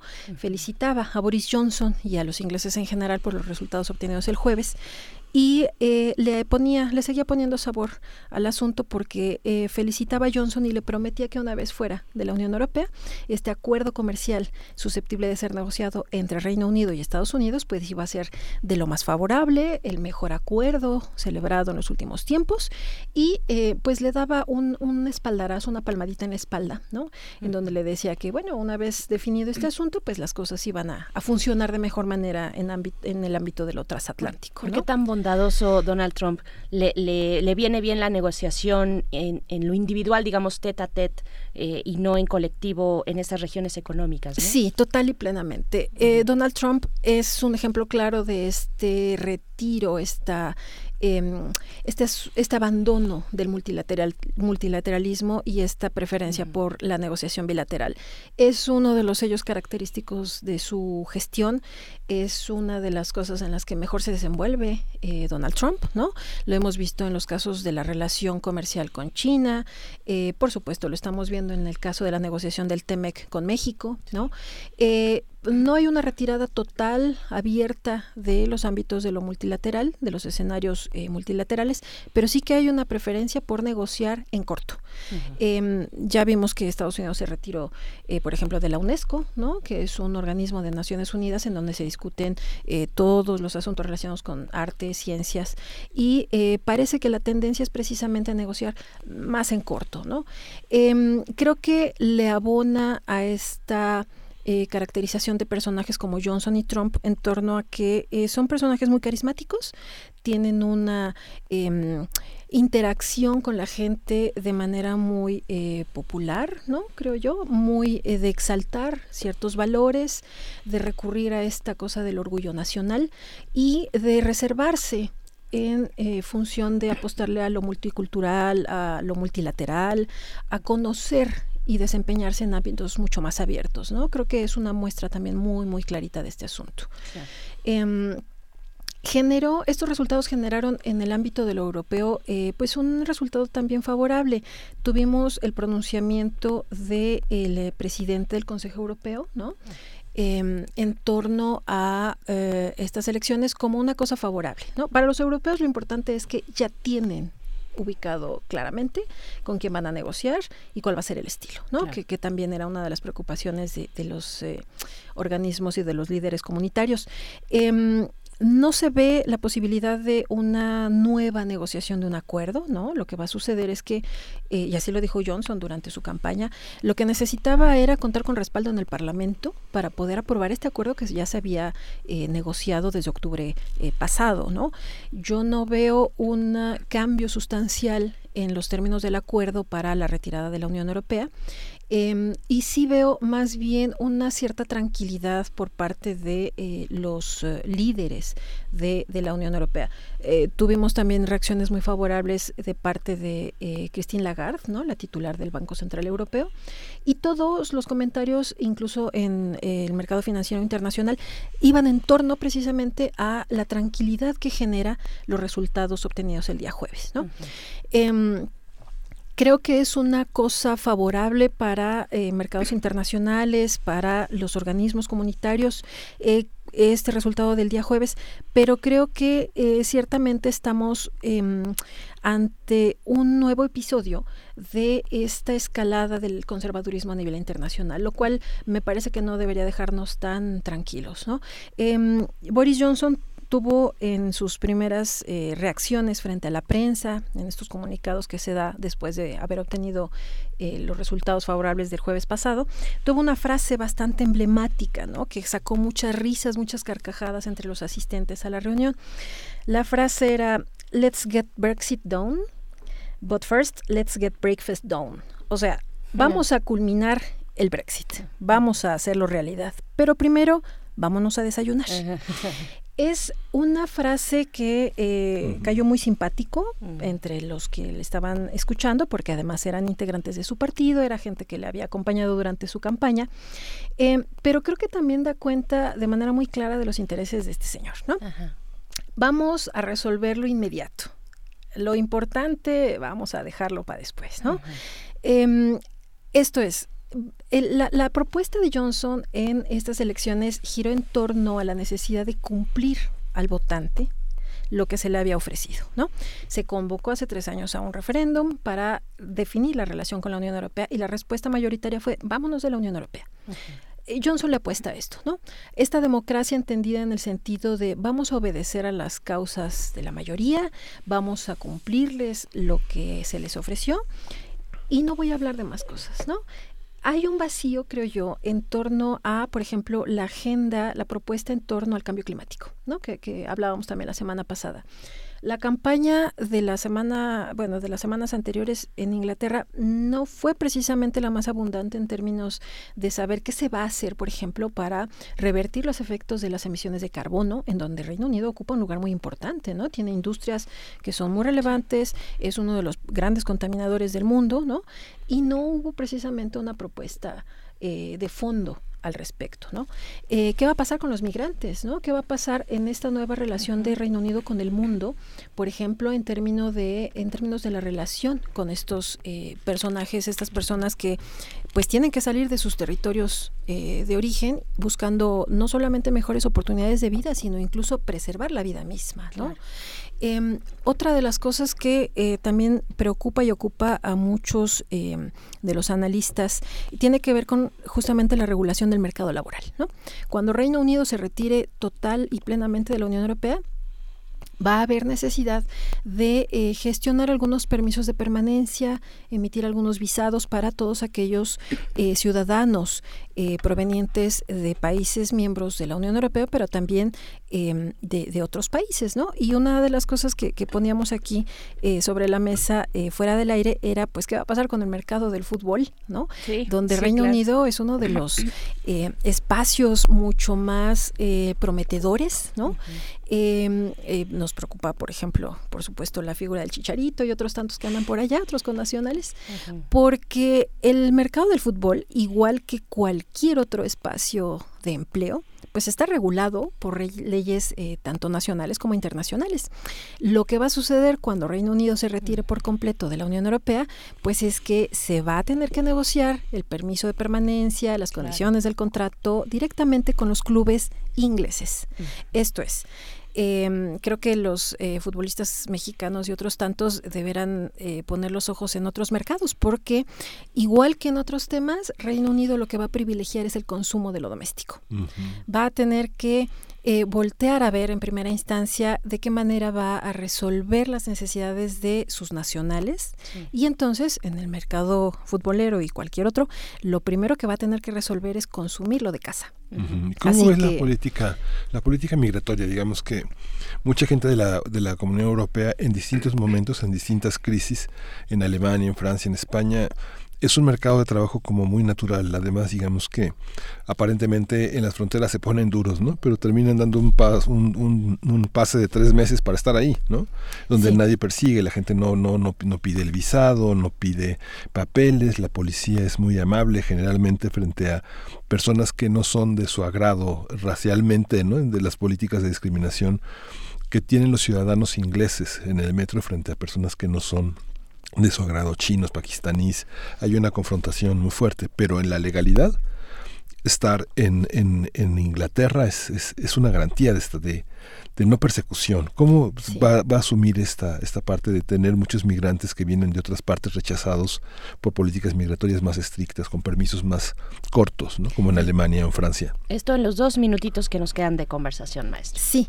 Em, creo que una de las cosas más valiosas que tiene la Unión Europea es precisamente este enfoque del cosmopolitismo, esta apertura y este reconocimiento, bueno, de, de, la diversidad en, y, la unidad, ¿no? Este, este es el lema incluso de la Unión Europea, diversidad eh, eh, y unidad, ¿no?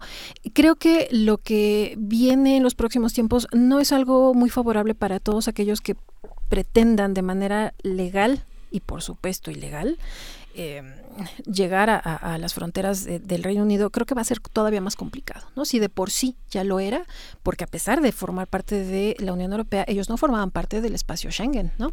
que, lo cual eh, genera eh, que sí, en, en, cada una de las entradas del Reino Unido había que nuevamente sacar el pasaporte y que em, pues había que, cumplir con las eh, previsiones del Reino Unido. Entonces creo que el futuro no es precisamente muy halagüeño para quienes pretendan o pretendamos visitar aquellos territorios de manera legal, pero creo que se va a recrudecer todavía más para aquellas personas que, están llegando al territorio de manera ilegal, lo cual va a generar más controversias. Hace unos meses, eh, unas semanas, eh, tuvimos esta em, terrible noticia de un em, eh, contenedor con personas provenientes de Asia que pagaron una cantidad enorme por tratar de llegar al territorio del Reino Unido y que perdieron la vida, ¿no? Entonces, que viene una eh, serie, creo yo, de episodios todavía más deplorables en torno a la intención de llegar al Reino Unido y en condiciones infrahumanas, ¿no? Entonces creo que el, el panorama no es precisamente favorable para nadie. Gracias.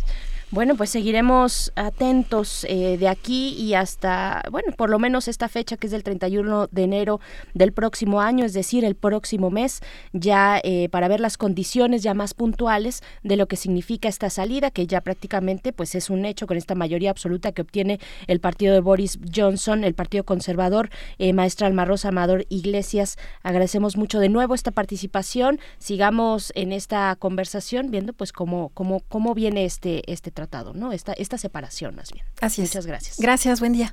Y pues se nos acabó el tiempo de esta hora, de esta segunda hora. Vamos a hacer el corte gracias a la radio Nicolaita. Miguel Ángel, vamos a hacer este corte y volvemos después del mismo a primer movimiento. Síguenos en redes sociales. Encuéntranos en Facebook como Primer Movimiento y en Twitter como arroba PMovimiento. Hagamos comunidad.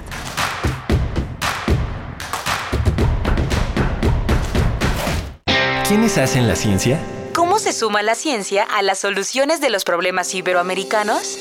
Científicos, investigadores y académicos de Iberoamérica hablan de los avances en ciencia, tecnología e innovación que inciden en nuestra vida. La ciencia que somos. Ciencia que somos. Iberoamérica al aire. Viernes a las 10 y media de la mañana. 96.1 de FM. Retransmisión, domingos a las 9.30 de la mañana por el 860 de AM. Radio UNAM. Experiencia sonora. En México está creciendo la esperanza, un movimiento que se vuelve cada día más grande con la honestidad, las propuestas y la alegría de nuestra gente. Estamos unidos y eso nos hace más fuertes para transformar lo que parecía imposible cambiar. En cada ciudad, en todas las regiones, somos más los mexicanos con Morena y contigo seremos la mayoría que va a comenzar un nuevo capítulo en la historia de México. Vente a Morena, la esperanza de México. Juntos haremos historia. La temporada de frentes fríos ya comenzó y con ella bajas temperaturas y heladas. Puede llover, caer nieve y presentarse frío extremo. Mantente informado de los cambios de temperatura a través de los avisos meteorológicos que emite diariamente la Comisión Nacional del Agua y protégete ante los cambios bruscos y las afectaciones de estos fenómenos. En Conagua monitoreamos de manera constante para emitir avisos meteorológicos oportunamente. Conagua. Gobierno de México. El primer instrumento de la historia es una herramienta de presentación y hay que saber usarlo para transmitir el mensaje adecuado. Radio UNAM te invita a conocer los matices de tu voz y aplicarlos al discurso de tu preferencia en el taller Voz, tu voz. Taller práctico para locución, lectura e interpretación de textos literarios, impartido por Elena de Aro. Martes y jueves del 4 al 28 de febrero del 2020. De las 18 a las 21 horas en las instalaciones de Radio UNAM. Adolfo Prieto 133, Colonia del Valle, cerca del Metrobús Amores. Informes e inscripciones al 5623-3272. Si conoces tu cuerpo, conoces tu voz. Si conoces tu voz, te harás conocer. Radio UNAM, Experiencia Sonora. Info Ciudad de México presenta Voces por la Transparencia. En la voz de Edwin Ramírez, profesor de la Facultad de Derecho de la UNAM.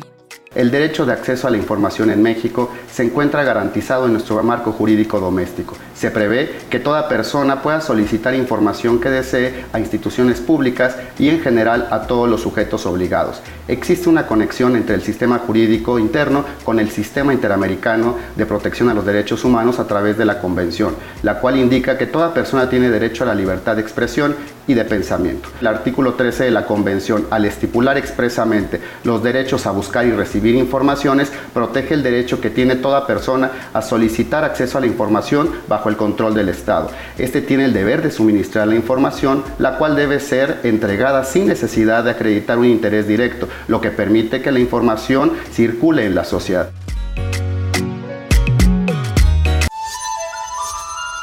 Todo, todo, todo nace de la palabra. El enojo, El amor, la radio. el hambre. Si lo puedes decir, Lo puedes crear. Pase, tiene esta profundidad mestiza de nuestros países. Por eso, la palabra es la botana del alma. Muerde lenguas, letras, libros y tacos. Lunes y miércoles, 20-15 horas, por resistencia modulada. 96.1 de FM. Radio UNAM. Experiencia sonora. Encuentra la música de primer movimiento día a día en el Spotify de Radio UNAM y agréganos a tus favoritos.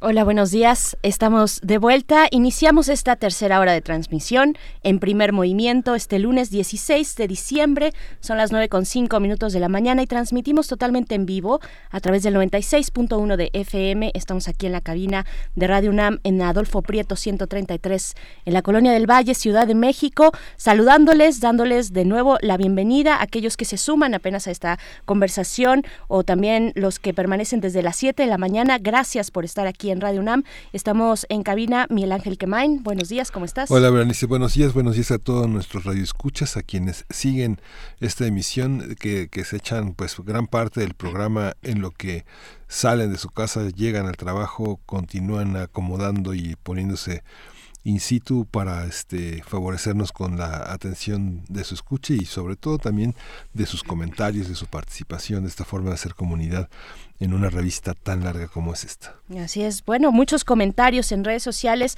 acerca, eh, sí, también por supuesto de esta de esta eh, secuencia que hemos segui seguido, esta narrativa que hemos seguido con la maestra Alma Rosa Amador Iglesias en un, hace unos momentos estuvimos con ella en una interesante conversación, un hilo que hemos seguido con ella misma de la mano en, desde lo que ocurre en Reino Unido y este triunfo del partido eh, conservador a cargo de eh, Boris Johnson, pues bueno, otra vez se, ya se presenta como eh, una certeza la salida de Reino Unido de la Unión Europea, pero también tuvimos eh, y muchos comentarios sobre esta conversación acerca del petróleo. Por supuesto, yo creo que a los mexicanos nos dicen petróleo y, tenemos eh, siempre una opinión que, que, que dar, nos convoca a una conversación colectiva las cuestiones del petróleo y no solamente a los mexicanos, vaya, por recursos energéticos en todo el mundo es que se dan conflictos y demás controversias. Pues bueno, acá nos dice Rosario Martínez, dice, estamos hablando del petróleo,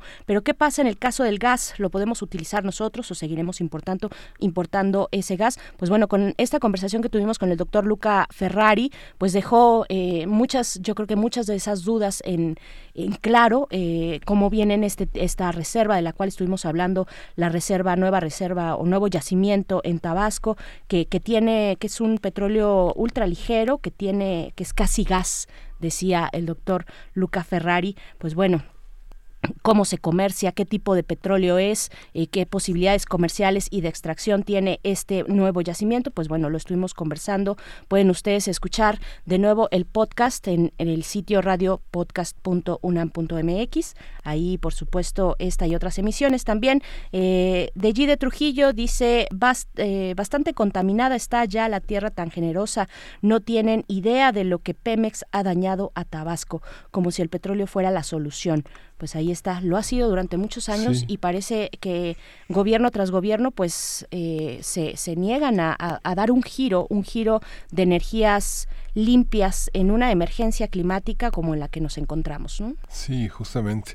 Y este tipo de aclaraciones de académicos tan solventes como, eh, como, como el doctor Luca Ferrari son muy importantes y que han sido como un, un freno también a, a opiniones que tan a la ligera se han expresado desde, ustedes recordarán eh, este ardid, eh, de- ardid mediático en el que Emilio Lozoya Austin, que era director general de Laura Pemex eh, justamente señalaba que los descubrimientos en aguas someras habían sido tan importantes y ponían a las empresas eh, este, eh, que estaban en la convocatoria para encargarse de la exploración y explotación de estos pozos, eh, inclinar la balanza a un favor de una privatización cada vez mayor de petróleos mexicanos. ¿no? Así es, pues bueno, para, para, esta, para esta hora que nos queda en este lunes, estaremos en nuestra mesa del, día conversando con Teo Hernández, que ustedes lo conocen todos los lunes, pero más temprano, por ahí de las 7.45. Eh, él está a cargo de la sección Música de las Américas en tus oídos. En esta ocasión no tuvimos esa sección, pero sí lo invitamos a la mesa. Estará en, en estos micrófonos en unos momentos más hablando de los 120 años del natalicio de Silvestre Revueltas, este eh, compositor, bueno, de los más relevantes en nuestro país y en la historia musical y, y, de la composición en México. Pues bueno, vamos a conversar en unos momentos más y después viene también la sección de Biosfera en Equilibrio, Miguel Ángel. Viene Biosfera en Equilibrio con la doctora Clementina Equigua, quien es bióloga y es doctora en ciencias de la Facultad de Ciencias de la UNAM y ha sido divulgadora del Instituto de Ecología. Hoy vamos a hablar sobre el desperdicio de los alimentos. Así es, pues bueno, eh, así iniciamos esta tercera hora. Envíenos sus comentarios. ¿Cómo le están pasando en sus vacaciones? ¿Tienen vacaciones? No, no tienen vacaciones, no todo el mundo, pero bueno, en esta universidad sí que hay descanso y bien merecido durante tres semanas. Las vacaciones de invierno, pues ya están iniciando. Les mandamos un abrazo, un saludo. Gracias por eh, dejarnos acompañarles en este periodo vacacional de descanso. Y pues vámonos ahora sí con la poesía necesaria. Primer movimiento. Hacemos comunidad. Es hora de poesía necesaria. Bien, pues hoy en la poesía uno de los grandes de la poesía rumana del siglo XX, Lucian Blaga, quien nació en mayo de 1900, 1895, perdón.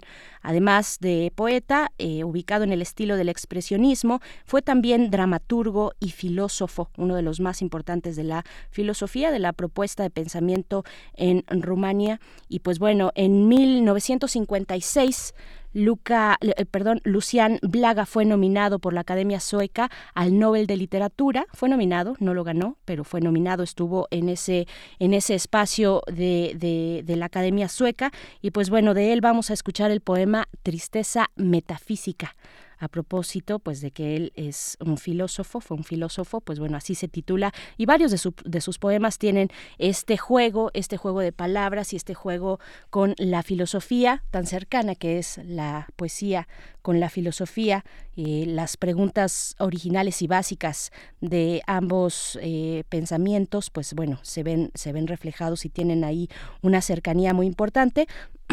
y en la música vamos a escuchar a la banda Grauson, que se traduce como Zona Gris, una banda de Berna, Suiza, con una trayectoria, eh, trayectoria fugaz entre finales de los años 70 y principios de los 80, pero que se posicionaron rápidamente eh, en países cercanos con la canción que vamos a escuchar precisamente, se convirtieron eh, rápido en una banda de culto, especialmente en Alemania y en Austria.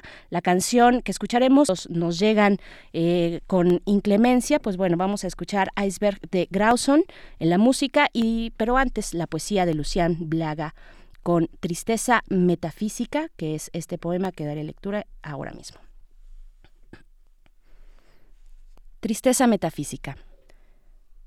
En los puertos abiertos hacia los secretos de las grandes aguas, he cantado con los pescadores altas sombras en la orilla, soñando en buques cargados por el milagro ajeno, al lado de los obreros ceñidos con mallas oxidadas, he lanzado puentes de acero sobre el vuelo del pájaro puro, sobre profundos bosques, y cada puente se arqueaba, llevándonos consigo por tierras de leyenda.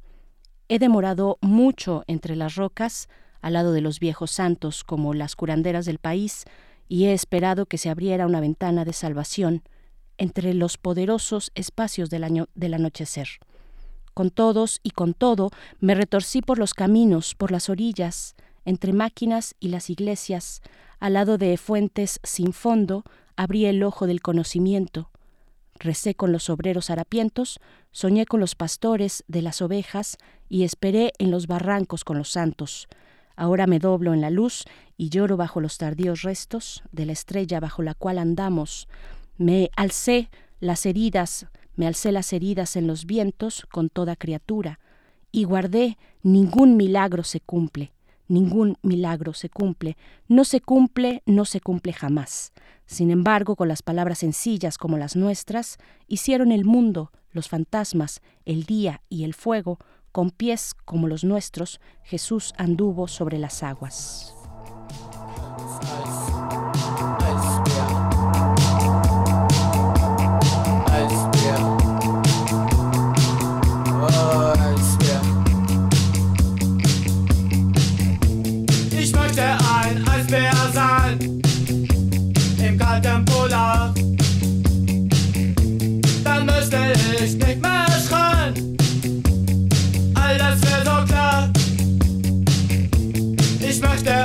Eisbär sein im kalten Polar. Dann müsste ich nicht mehr schreien. All das wäre so klar.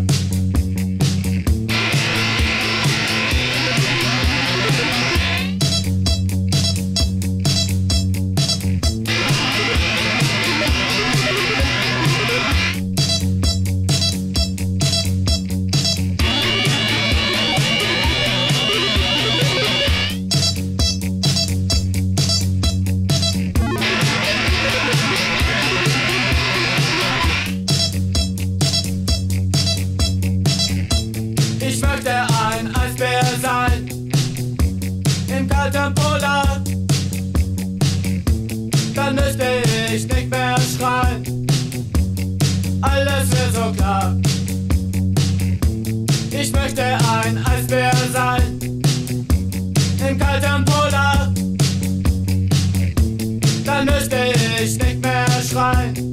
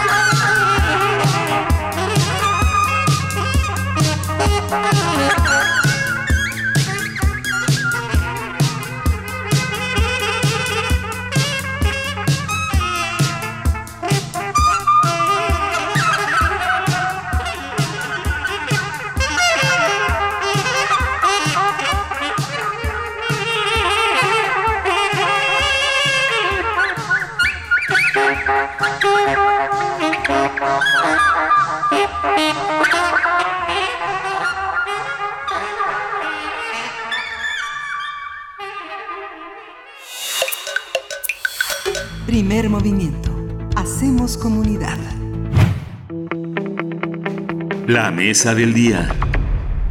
El próximo 31 de diciembre se cumplirán 120 años del nacimiento del músico mexicano Silvestre Revueltas. A los siete años, ese niño, Silvestre, tuvo su primer violín y en 1911 un año después de la Revolución, ofreció su primer recital. Estudió música en el Conservatorio Nacional, donde adquirió conocimientos de composición y de violín.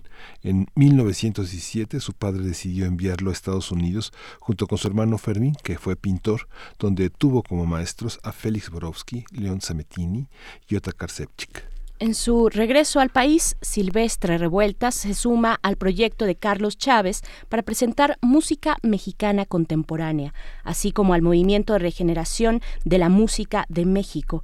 En 1928, Chávez funda la Orquesta Sinfónica de México, donde Revueltas es invitado para el cargo de director asistente, pero esa relación termina en 1938, cuando en el programa impreso del concierto del 18 de octubre fue suprimido el nombre de Revueltas como subdirector de la orquesta.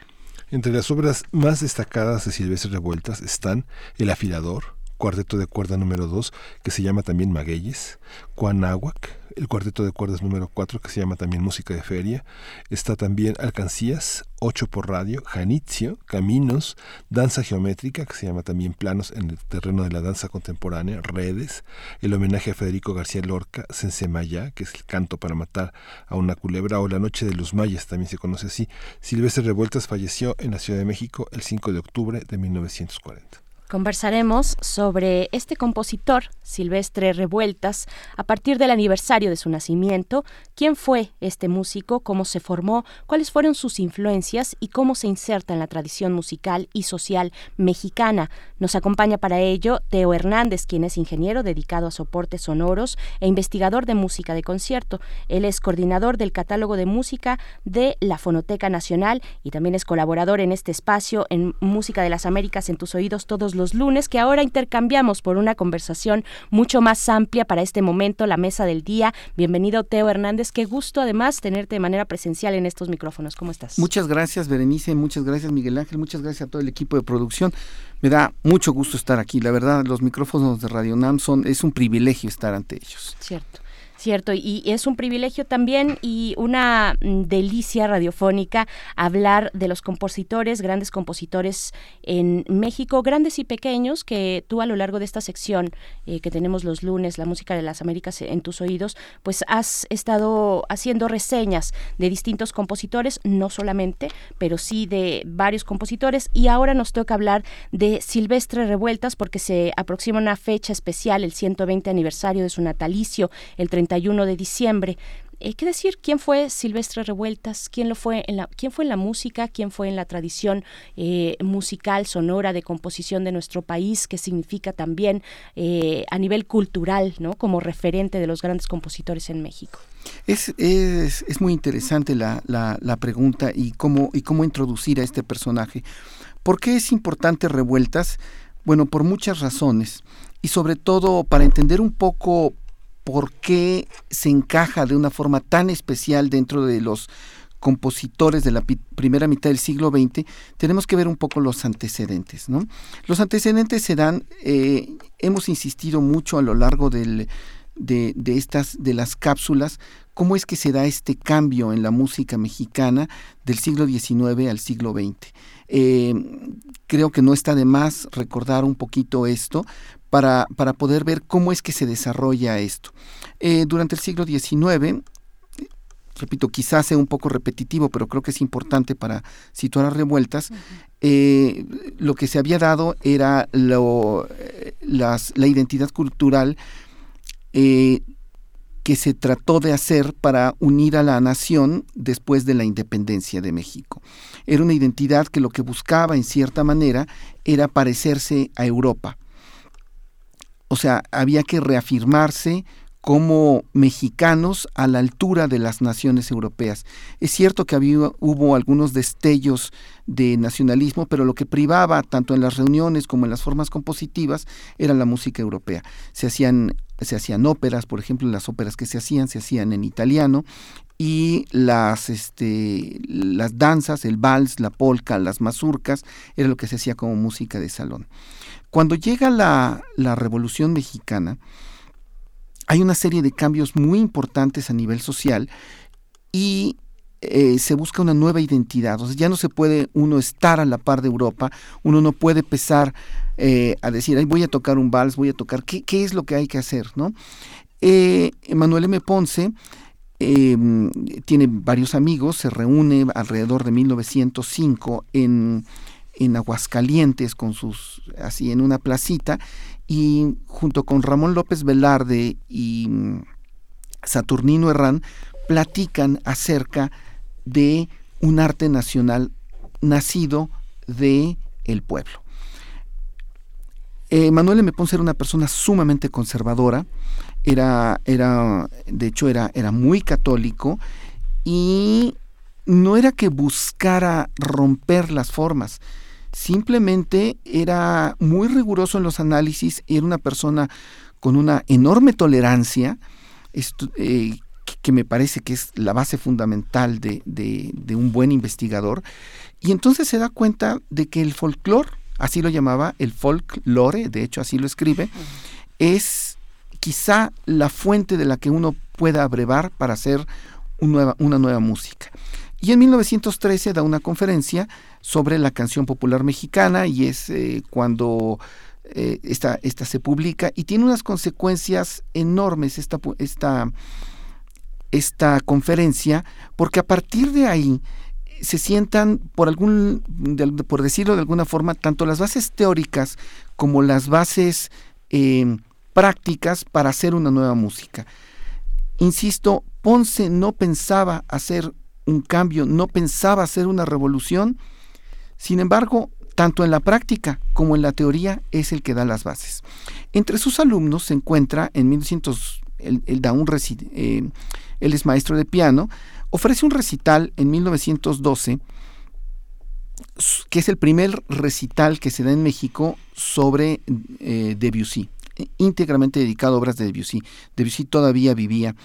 Carlos Chávez es uno de sus alumnos y entonces Carlos Chávez, por así decirlo, aprende de Ponce esta, esta cosa de em, seguir su propio credo, su propio credo estético y sin ningún tipo de, sin ningún tipo de fronteras. Él empieza a adquirir en sus primeras composiciones, también es un compositor sumamente prematuro, eh, empieza a hacer obras sobre temas folclóricos. Esto estamos hablando de 1920, 1920 y tantos. Revueltas, estricto contemporáneo de Carlos Chávez. Carlos Chávez nació en 1899. Em, es, un personaje virtuoso, como ustedes ya, ya lo mencionaron, con unas, con unas capacidades impresionantes de, musicalmente hablando. Sin embargo, sin embargo, eh, no es un un compositor, por así decirlo. Él, él no quiere componer, él quiere tocar el violín. Cuando su papá, que es un comerciante, imagínense, imaginemos, en un pueblito perdido, en Durango, eh, se da cuenta de que sus hijos, en sus hijos quieren hacer cosas artísticas, no solamente no, no, los, no, los no rechaza esto, sino además los apoya. Entonces envía a Estados Unidos estudiar a Silvestre Revueltas y Silvestre Revueltas estudia violín. Em,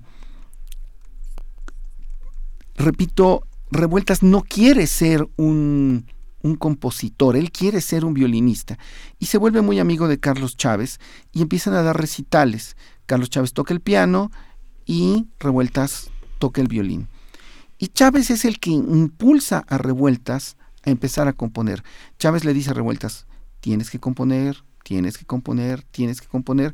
Así es como salen las primeras obras de revueltas. Si puedo, si puedo hacer un paréntesis, sí, eh, mm, porque me surge la duda en este primer, eh, en esta primera referencia que dices eh, de, del recital de música sobre Debussy de Manuel M. Ponce, cuando Debussy todavía está vivo.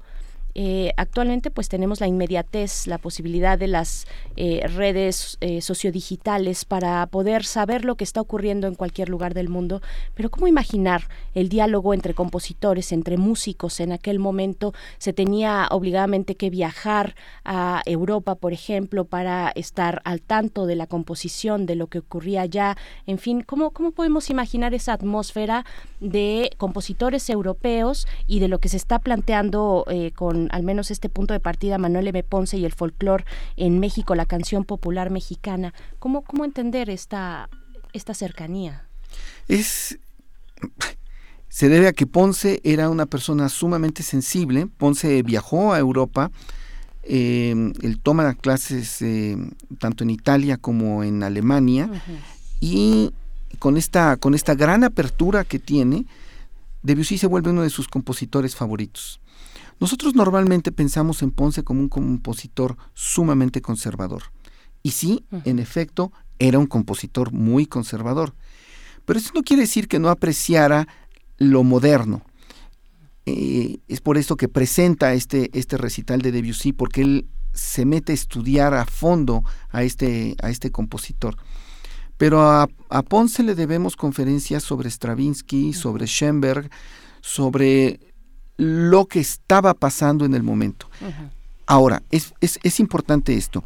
Eh, los, los compositores del, que nacieron en el siglo XIX, sobre todo a mediados o a, en, la última, en la última parte del siglo XIX, son compositores que normalmente tienen como punto de partida, como punto de vista, Europa. Los compositores que ya nacen prácticamente en el 20, como Chávez, como Revueltas, ya no ven, ya no voltean a ver tanto Europa por cuestiones evidentísimamente de contexto social. Digo, se, viene la Primera Guerra Mundial, después viene la Segunda Guerra Mundial, y entonces estos compositores voltean su mirada hacia Estados Unidos. Este es el caso tanto de Silvestre Revueltas como de Carlos Chávez, que Silvestre Revueltas estudia en Estados Unidos y la mayor parte de sus conocimientos los toma justamente de las escuelas en ahí claro, muchos maestros europeos que por la misma situación política de sus países habían llegado a dar clases de Europa a Estados Unidos, a diferentes partes de Estados Unidos. Este gran compositor Eisler, ¿no? que también fue... Heinz Eisler, sí, exactamente. Fue la, gran, fue la gran influencia de, de, alguna manera de todos los años 30, 40. ¿no? Eh, bueno, compositores, eh, podemos mencionar que incluso aunque muchos compositores europeos hicieron su, su primera carrera en Europa, este, acabaron en Estados Unidos, como Bartok, como Stravinsky, que son los grandes compositores del siglo XX. ¿no? Sí, la gran influencia. Pero no solo, los, pero no solo como compositores. Pensemos en esto. Eh, ¿Qué sucede si empieza a haber problemas en Europa del Este? Pues entonces, no solamente los compositores, sino en, términos generales todos los músicos. Nosotros oímos hablar de Bartok, pero los grandes directores de la que, que, formaron a las orquestas en Estados Unidos fueron directores húngaros. Pensemos en Fritz Reiner, por ejemplo, que con este apellido Fritz Reiner que parece alemán, bueno, pues es, este eh, Normandy, Scholti, que bueno, que Scholti es un poco de una generación un poco más, más joven, pero de todas maneras, comparado con Reiner, ¿no? Eh, pero que también acaba en Estados Unidos, eh, George Sell, por ejemplo, también es húngaro, Ferenc Frixay, que aunque no viajó tanto, pero también es un director que tiene cierta influencia en Estados Unidos, eh, Antal Dorati, o sea, es una serie de directores húngaros que llegan a Estados Unidos y hacen y forman a las escuelas, eh, a las orquestas, pero las forman no solo con, eh, digamos, dirigiendo, sino además con los músicos que venían de la Europa, de, la Europa del Este o de Alemania. Entonces, pensemos, en quizá la orquesta de Chicago de finales de los años 50 es una de las más importantes orquestas a nivel mundial en ese momento incluso mejor que muchas de las orquestas europeas, porque obviamente las orquestas europeas están, están desmembradas por, por, la, por la guerra. Y me atrevería a decir una hipótesis que finalmente este, la gran difusión de estos compositores que eran muy jóvenes y que se estaban probando fue también gracias a la innovación en la danza, digamos que la compañía de, Martha Graham, de Alvin Ailey, todos ellos fueron quienes tocaron inauguralmente una música que ya no era tan anecdótica como la, de la, como la que venía de los 20. Hay un vínculo muy importante entre, entre danza y música que se empieza a dar, que se empieza a dar, eh, bueno, desde siempre se da, ¿no? Hay una escuela rusa de ballet muy importante en el siglo XIX, como es la de Tchaikovsky, pero bueno, en el siglo XX, que podemos decir de Sergei Diaghilev y los, y los ballets rusos, que son la enorme influencia. Ya estamos escuchando algo de fondo, precisamente bueno, ¿qué es lo que estamos escuchando? Lo que estamos escuchando. Ahorita continuamos hablando de esto, pero quisiera, les traigo una, una, una de las joyas que tenemos en la, en la Fonoteca Nacional y les voy a dar ahora sí que machetazo caballo de espadas porque es un audio de Radio UNAM. Eh, se trata de un concierto que da José Isli Mantur en homenaje a Revueltas en 1960, donde estrena varias de las obras de Revueltas. Revueltas murió en 1940 y deja eh, sin editar varias de las obras. Este gran admirador suyo, que era José Yves Limantur, que trabaja en la Orquesta de Guadalajara, rehace eh, mucha de su música, le mete mano, la edita, bueno, no, la edita, le dicta como para presentarla en el momento, ¿no? Y entonces hace un concierto donde, donde hace un estreno de muchas de las obras de Revueltas, entre ellas Noche de los Mayas. Pero a mí lo que más me impresiona de este concierto, quizá la obra que más me guste de todas las que se tocaron aquí, es una, una obra que está pensada para recitante y orquesta. Está basada sobre el libro Hora de Junio de Carlos Pellicer y sobre los poemas que se llaman Horas de Junio. ¿no? Em, lo verdaderamente fantástico de, esta, de esta pieza y de esta interpretación y del estreno es que ni más ni menos que el mismo Carlos Pellicer es el que está leyendo sus, sus sonetos. Es la voz que estamos escuchando. Es la voz que estamos escuchando. Eh, por eso les decía que les iba a hacer un poco competencia con esto de, las, de, la, de, la, de la poesía. Y tenemos aún revueltas sumamente en su medio. Es un revueltas muy estilizado, es un revueltas muy moderno que utiliza una gran economía de medios para expresarse y sin embargo es tremendamente directo.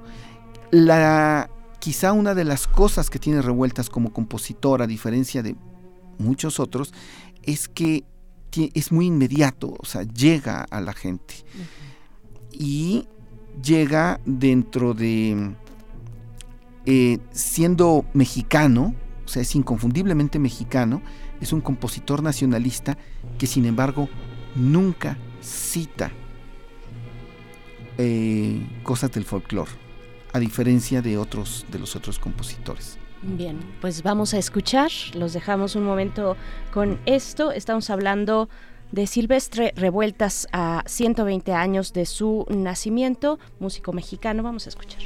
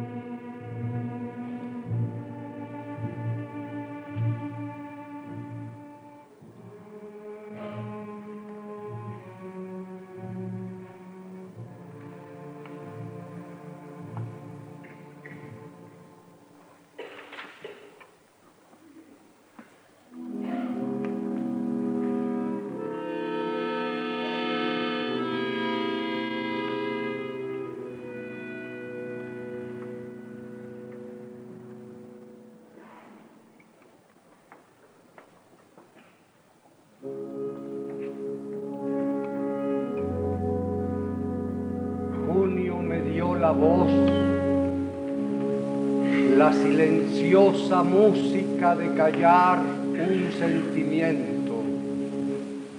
Junio se lleva ahora como el viento la esperanza más dulce y espaciosa.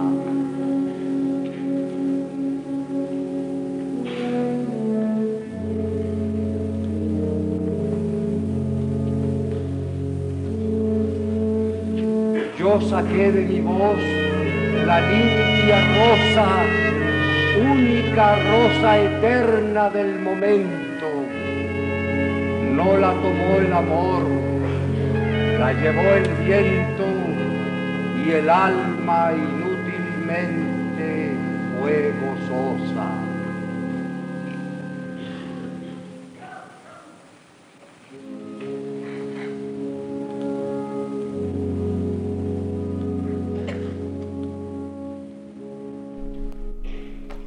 Estamos escuchando música de Silvestre Revueltas. La voz que escuchan es de Carlos Pellicer, Hora de Junio. dentro de sus horas de junio de estos poemas diversos y distintos y sueltos. Estamos con Teo eh, Hernández aquí en la cabina de primer movimiento. Teo, te escuchamos.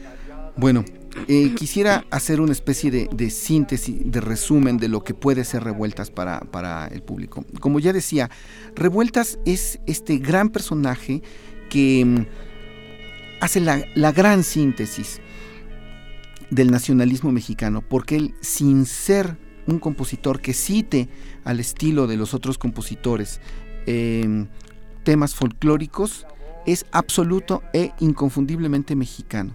Además, este modernismo que tiene es un modernismo que aún llega a nuestros días. nosotros escuchamos algunas piezas de eh, Es una cosa curiosa, ¿no? Hay, hay música que envejece, que envejece inmediatamente. Es más, como decía un amigo una vez que oímos un estreno, me dice, esta música ya nació vieja, ¿no? Y Revueltas, en cambio, nació nuevo y sigue nuevo. Es, es impresionante cómo nosotros ponemos algunas piezas de Revueltas, incluso con con música compuesta por hoy en día, por compositores modernos, vivos, y la música de revueltas es más moderna que la mayor parte de esta, de, esta otra música y además muy directa, porque de alguna forma nos llega. Eh, al, em, al, respecto de, Hora de Junio, eh, que así se llama el libro, y Horas de Junio, los poemas, fue una publicación de 1937 que, que, Pellicer hace. Pellicer le da de regalo el libro a, Revueltas y Revueltas tiene, tiene la idea de, hacer esto. Revueltas también trabajó mucho en cine y eh, hizo la música de la película de la Noche de los Mayas, hizo la música eh, de redes. Esta fue una, una, una fuente de, de, trabajo y una fuente de recursos económicos que pudo tener ya como, como compositor, una forma de vida. Eh, nunca existió una, una, versión del propio Revueltas para concierto de La Noche de los Mayas. Entonces, La Noche de los Mayas, lo que escuchamos es el arreglo que hizo José Yves Limantur y que estrenó justamente en 1960. Esto es muy importante porque es curioso, nosotros escuchamos Noche de los Mayas y siempre pensamos como la gran obra de Revueltas, sin embargo, es como la mitad de revueltas lo que existe ahí. Sobre todo la parte final es así una, iba a decir medio invención, pero no, es una invención total de José Yves Limantur. En la película, la orquestación llevaba una sección de percusiones muy pequeña, parece que eran tres percusiones, y en la otra lleva una 14 14 percusiones. Nada más con esto nos damos idea de qué tanto le metió Limantur la música, este, mano a la música. Bien, y es lo que vamos a escuchar, supongo yo. Exactamente, vamos a escuchar un fragmento de La Noche de los Mayas en el estreno de La Noche de los Mayas de Revueltas Limantur que se dio en 1960. Bien, pues vamos con esto eh, y, también nos despedimos ya de una vez y de esta conversación contigo, eh, querido Teo Hernández. Nos escuchamos el próximo Lunes, vamos grabados el próximo lunes, pero eh, pues estamos aquí, te agradecemos mucho, eh, hasta el 6 de enero ya en vivo contigo de nuevo los lunes, en Música de las Américas, en tus oídos, Teo Hernández, gracias por estar aquí en primer momento. Al contrario, gracias a todos ustedes, fue un placer y gracias a la producción. Los dejamos con Silvestre Revueltas y volvemos después.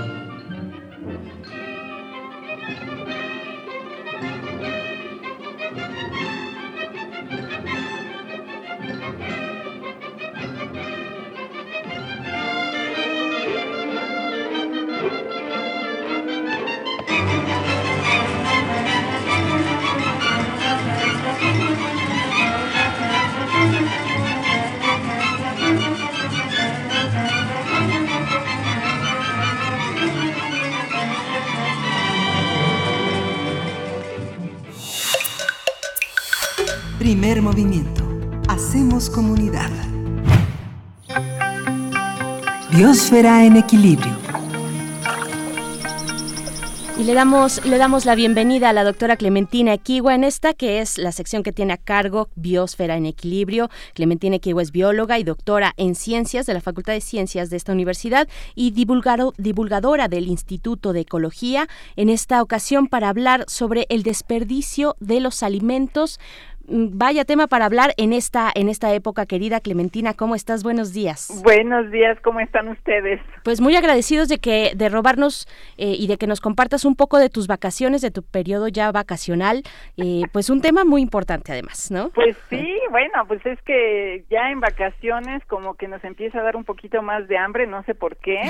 Y bueno, en estas vacaciones en particular eh, tenemos todavía más apetito y más antojos y más planes etcétera, etcétera, ¿no? Así es. Entonces es un buen momento como para sentarnos a pensar qué sucede en esta eh, para que lleguen los alimentos a nuestras mesas navideñas. Perfecto, muy buena reflexión. Yo creo que la vamos a agradecer mucho, así es que te escuchamos.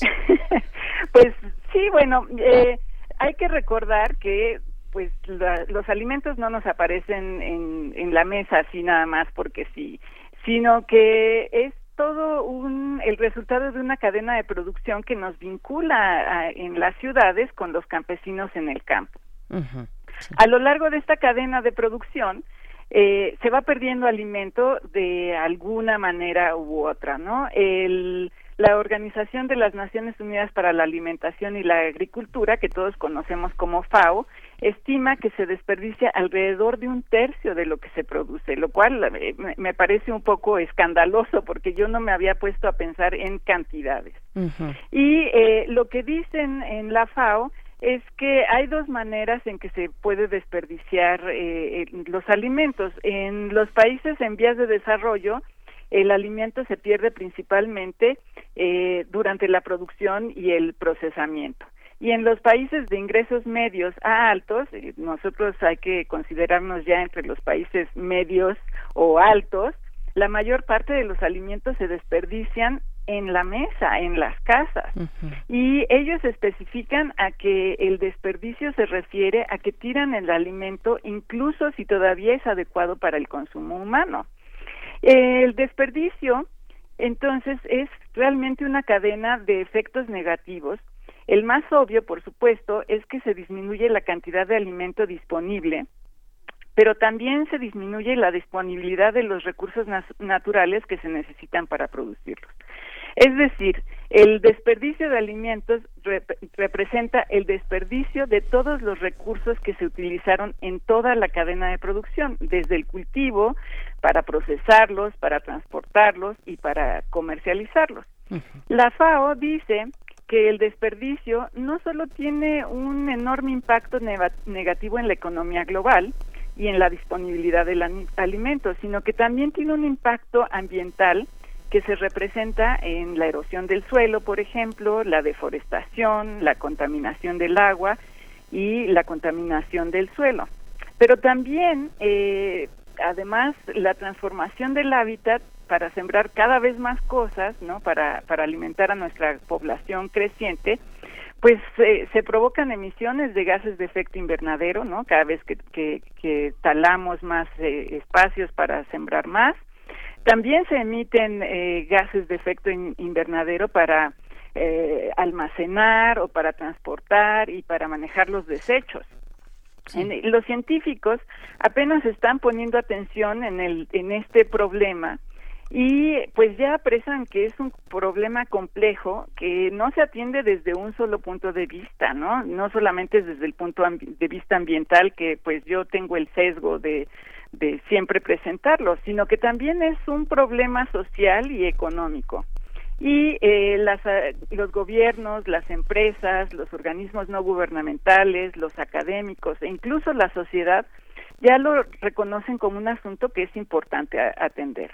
Desde el punto de vista de la biodiversidad, la FAO reconoce que los sistemas agrícolas y de la producción de alimentos deben ser sostenibles esto implica que, pues así podríamos lograr reducir la pobreza y el hambre y ayudar a combatir el cambio climático y preservar nuestros recursos naturales. La pérdida, la protección de la biodiversidad que se asocia a la producción de alimentos no solo eh, implica que ganamos en tener un mejor ambiente, también tendremos alimentos más nutritivos y sistemas de producción más sostenibles. Necesitamos, pues, que eh, también eh, aprendamos a que nuestras dietas sean más diversas, que sean más saludables, más balanceadas y que por demanda, de alguna manera, estamos alentando que eh, los sistemas de producción agrícola sean, como digo, más sostenibles y más resilientes, ¿no? Es, es más fácil sembrar, por ejemplo, o es mejor sembrar una milpa que tiene más más productos que tener hectáreas y hectáreas de un mismo producto, ¿no? Por ejemplo, de trigo o de arroz o incluso de maíz.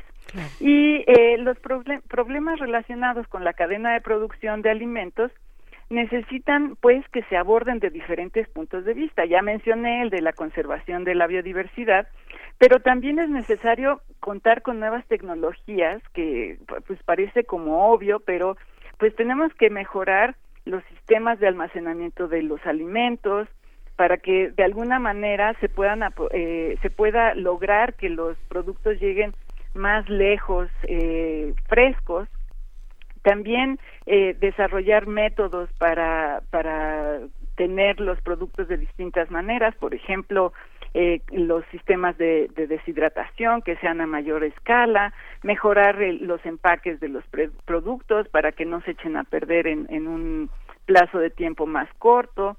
Por supuesto, mejorar el transporte desde el sitio de producción hasta el punto de venta, que eso implica no solamente pues que se mueva más rápido, sino que también se entienda eh, qué impacto tiene desde el punto de vista ambiental el tipo de combustible que se usa, el tipo de transporte que se usa y la eficiencia energética de cada transporte. Eh, es indudable que es necesario estudiar el tiempo de vida en el anaquel y las fechas de caducidad. Yo creo que es, es un tema, ahora se ha estado hablando de, del etiquetado de los productos, pero ¿qué, qué entendemos eh, entre el tiempo que debe durar un eh, empaque, ¿no? El que te dice, bueno, hasta cuándo o este consúmase preferentemente hasta cuándo. Todos esos son detalles que nosotros los consumidores pues a veces no entendemos muy bien. y otros puntos de vista son, bueno, entender eh, alternativas del uso de los productos que no se comercializan. Eh, ya se habla, por ejemplo, de, de los bancos de alimentos y, y este tipo de cosas. Eh, también es necesario mejorar la legislación para alentar la disminución del desperdicio. Ahí es un, un punto que nuestros gobernantes pues tienen que discutir en algún momento. Y eh, pues desde el punto de vista de los medios de comunicación, pues es necesario contar con campañas que alerten a todo lo que implique el desperdicio. ¿Qué recomienda la FAO y pues un poco qué es lo que yo adopto para esta temporada? Pues eh, yo le, les recomendaría a nuestros radioescuchas recordar que es eh, importante mantener porciones realistas, ¿no? Ya sé que a todo mundo se nos antoja comer un poquito de todo. Bueno, servirse lo que se va uno a comer, no no abusar. Es preferible, como siempre digo yo en, en mi familia, es preferible que se sirvan otra vez a que se sirvan un plato enorme que no se van a acabar. Claro porque comer de más es de alguna manera una forma de desperdiciar, ¿no? Entonces, pues hay que hay que ser racionales y eh, en general, pues reducir el desperdicio de los alimentos, no ignorar los productos feos. Bueno, si si no se me antoja comérmelo fresco, por lo menos se puede a lo mejor comer en un jugo o en una sopa, ¿no?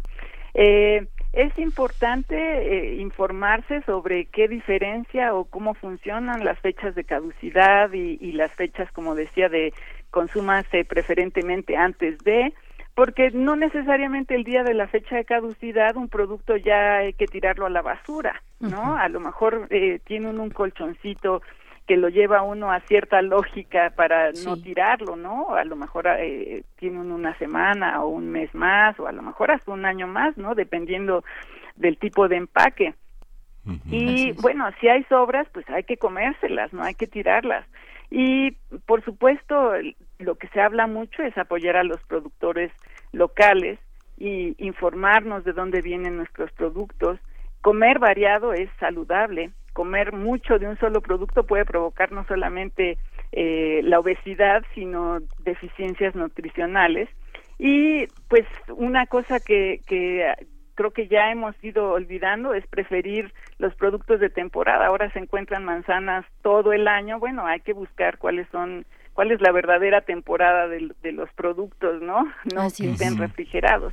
Y planear qué comerás durante la semana para que puedas hacer una lista y puedas hacer una compra realista de lo que vas a hacer, ¿no? Y bueno, se me ocurren muchísimas más ideas que seguramente compartimos con, con nuestros radioescuchas y con ustedes. Es toda, es toda esta reflexión que colocas, es toda una, es toda una visión sobre la manera en la que imaginamos lo eterno y nuestro, y nuestro, y nuestro futuro. Esta visión que yo creo que forma parte de la historia de la filantropía en México, de regalar productos caducos, auspicios, a, este, orfanatos, a, lugares de casas de ancianos, este, a, este, a, conventos y, hasta, y, los, albergues para mascotas están llenos de productos de este de estos productos de jamones, de salchichas, de todos esos caducos que muchos veterinarios en nuestra facultad han, han, mostrado que son cancerígenos y que finalmente en toda esta historia de la filantropía del desperdicio es la gran es la gran muestra de toda esta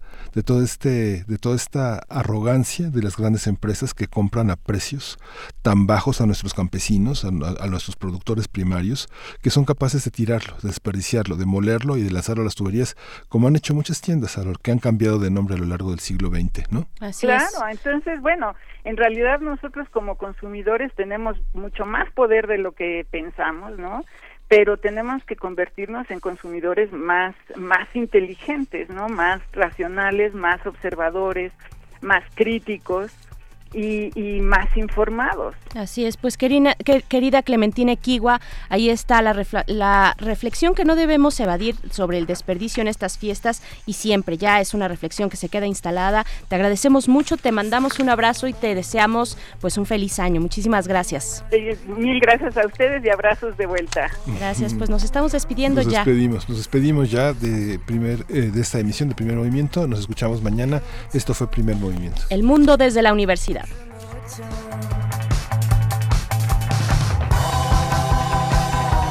peux rien, c'est physique.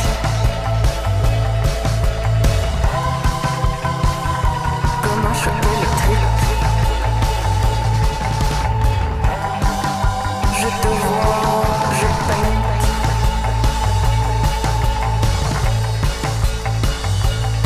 J'ai des frissons, j'ai des. Le cœur qui cogne dans ma poitrine.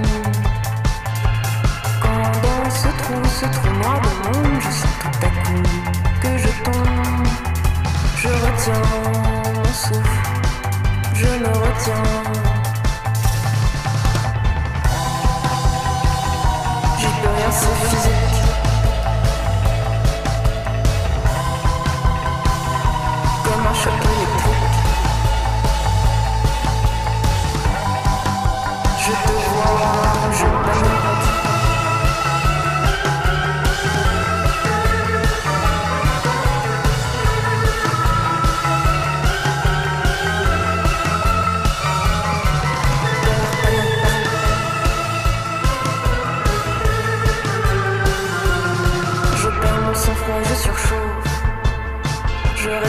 Je deviens gauche. Quand je fais marche arrière en arrière-plan, à bout de nage, je serre les dents. Et je retiens mon souffle, je le retiens. J'y peux rien, c'est physique.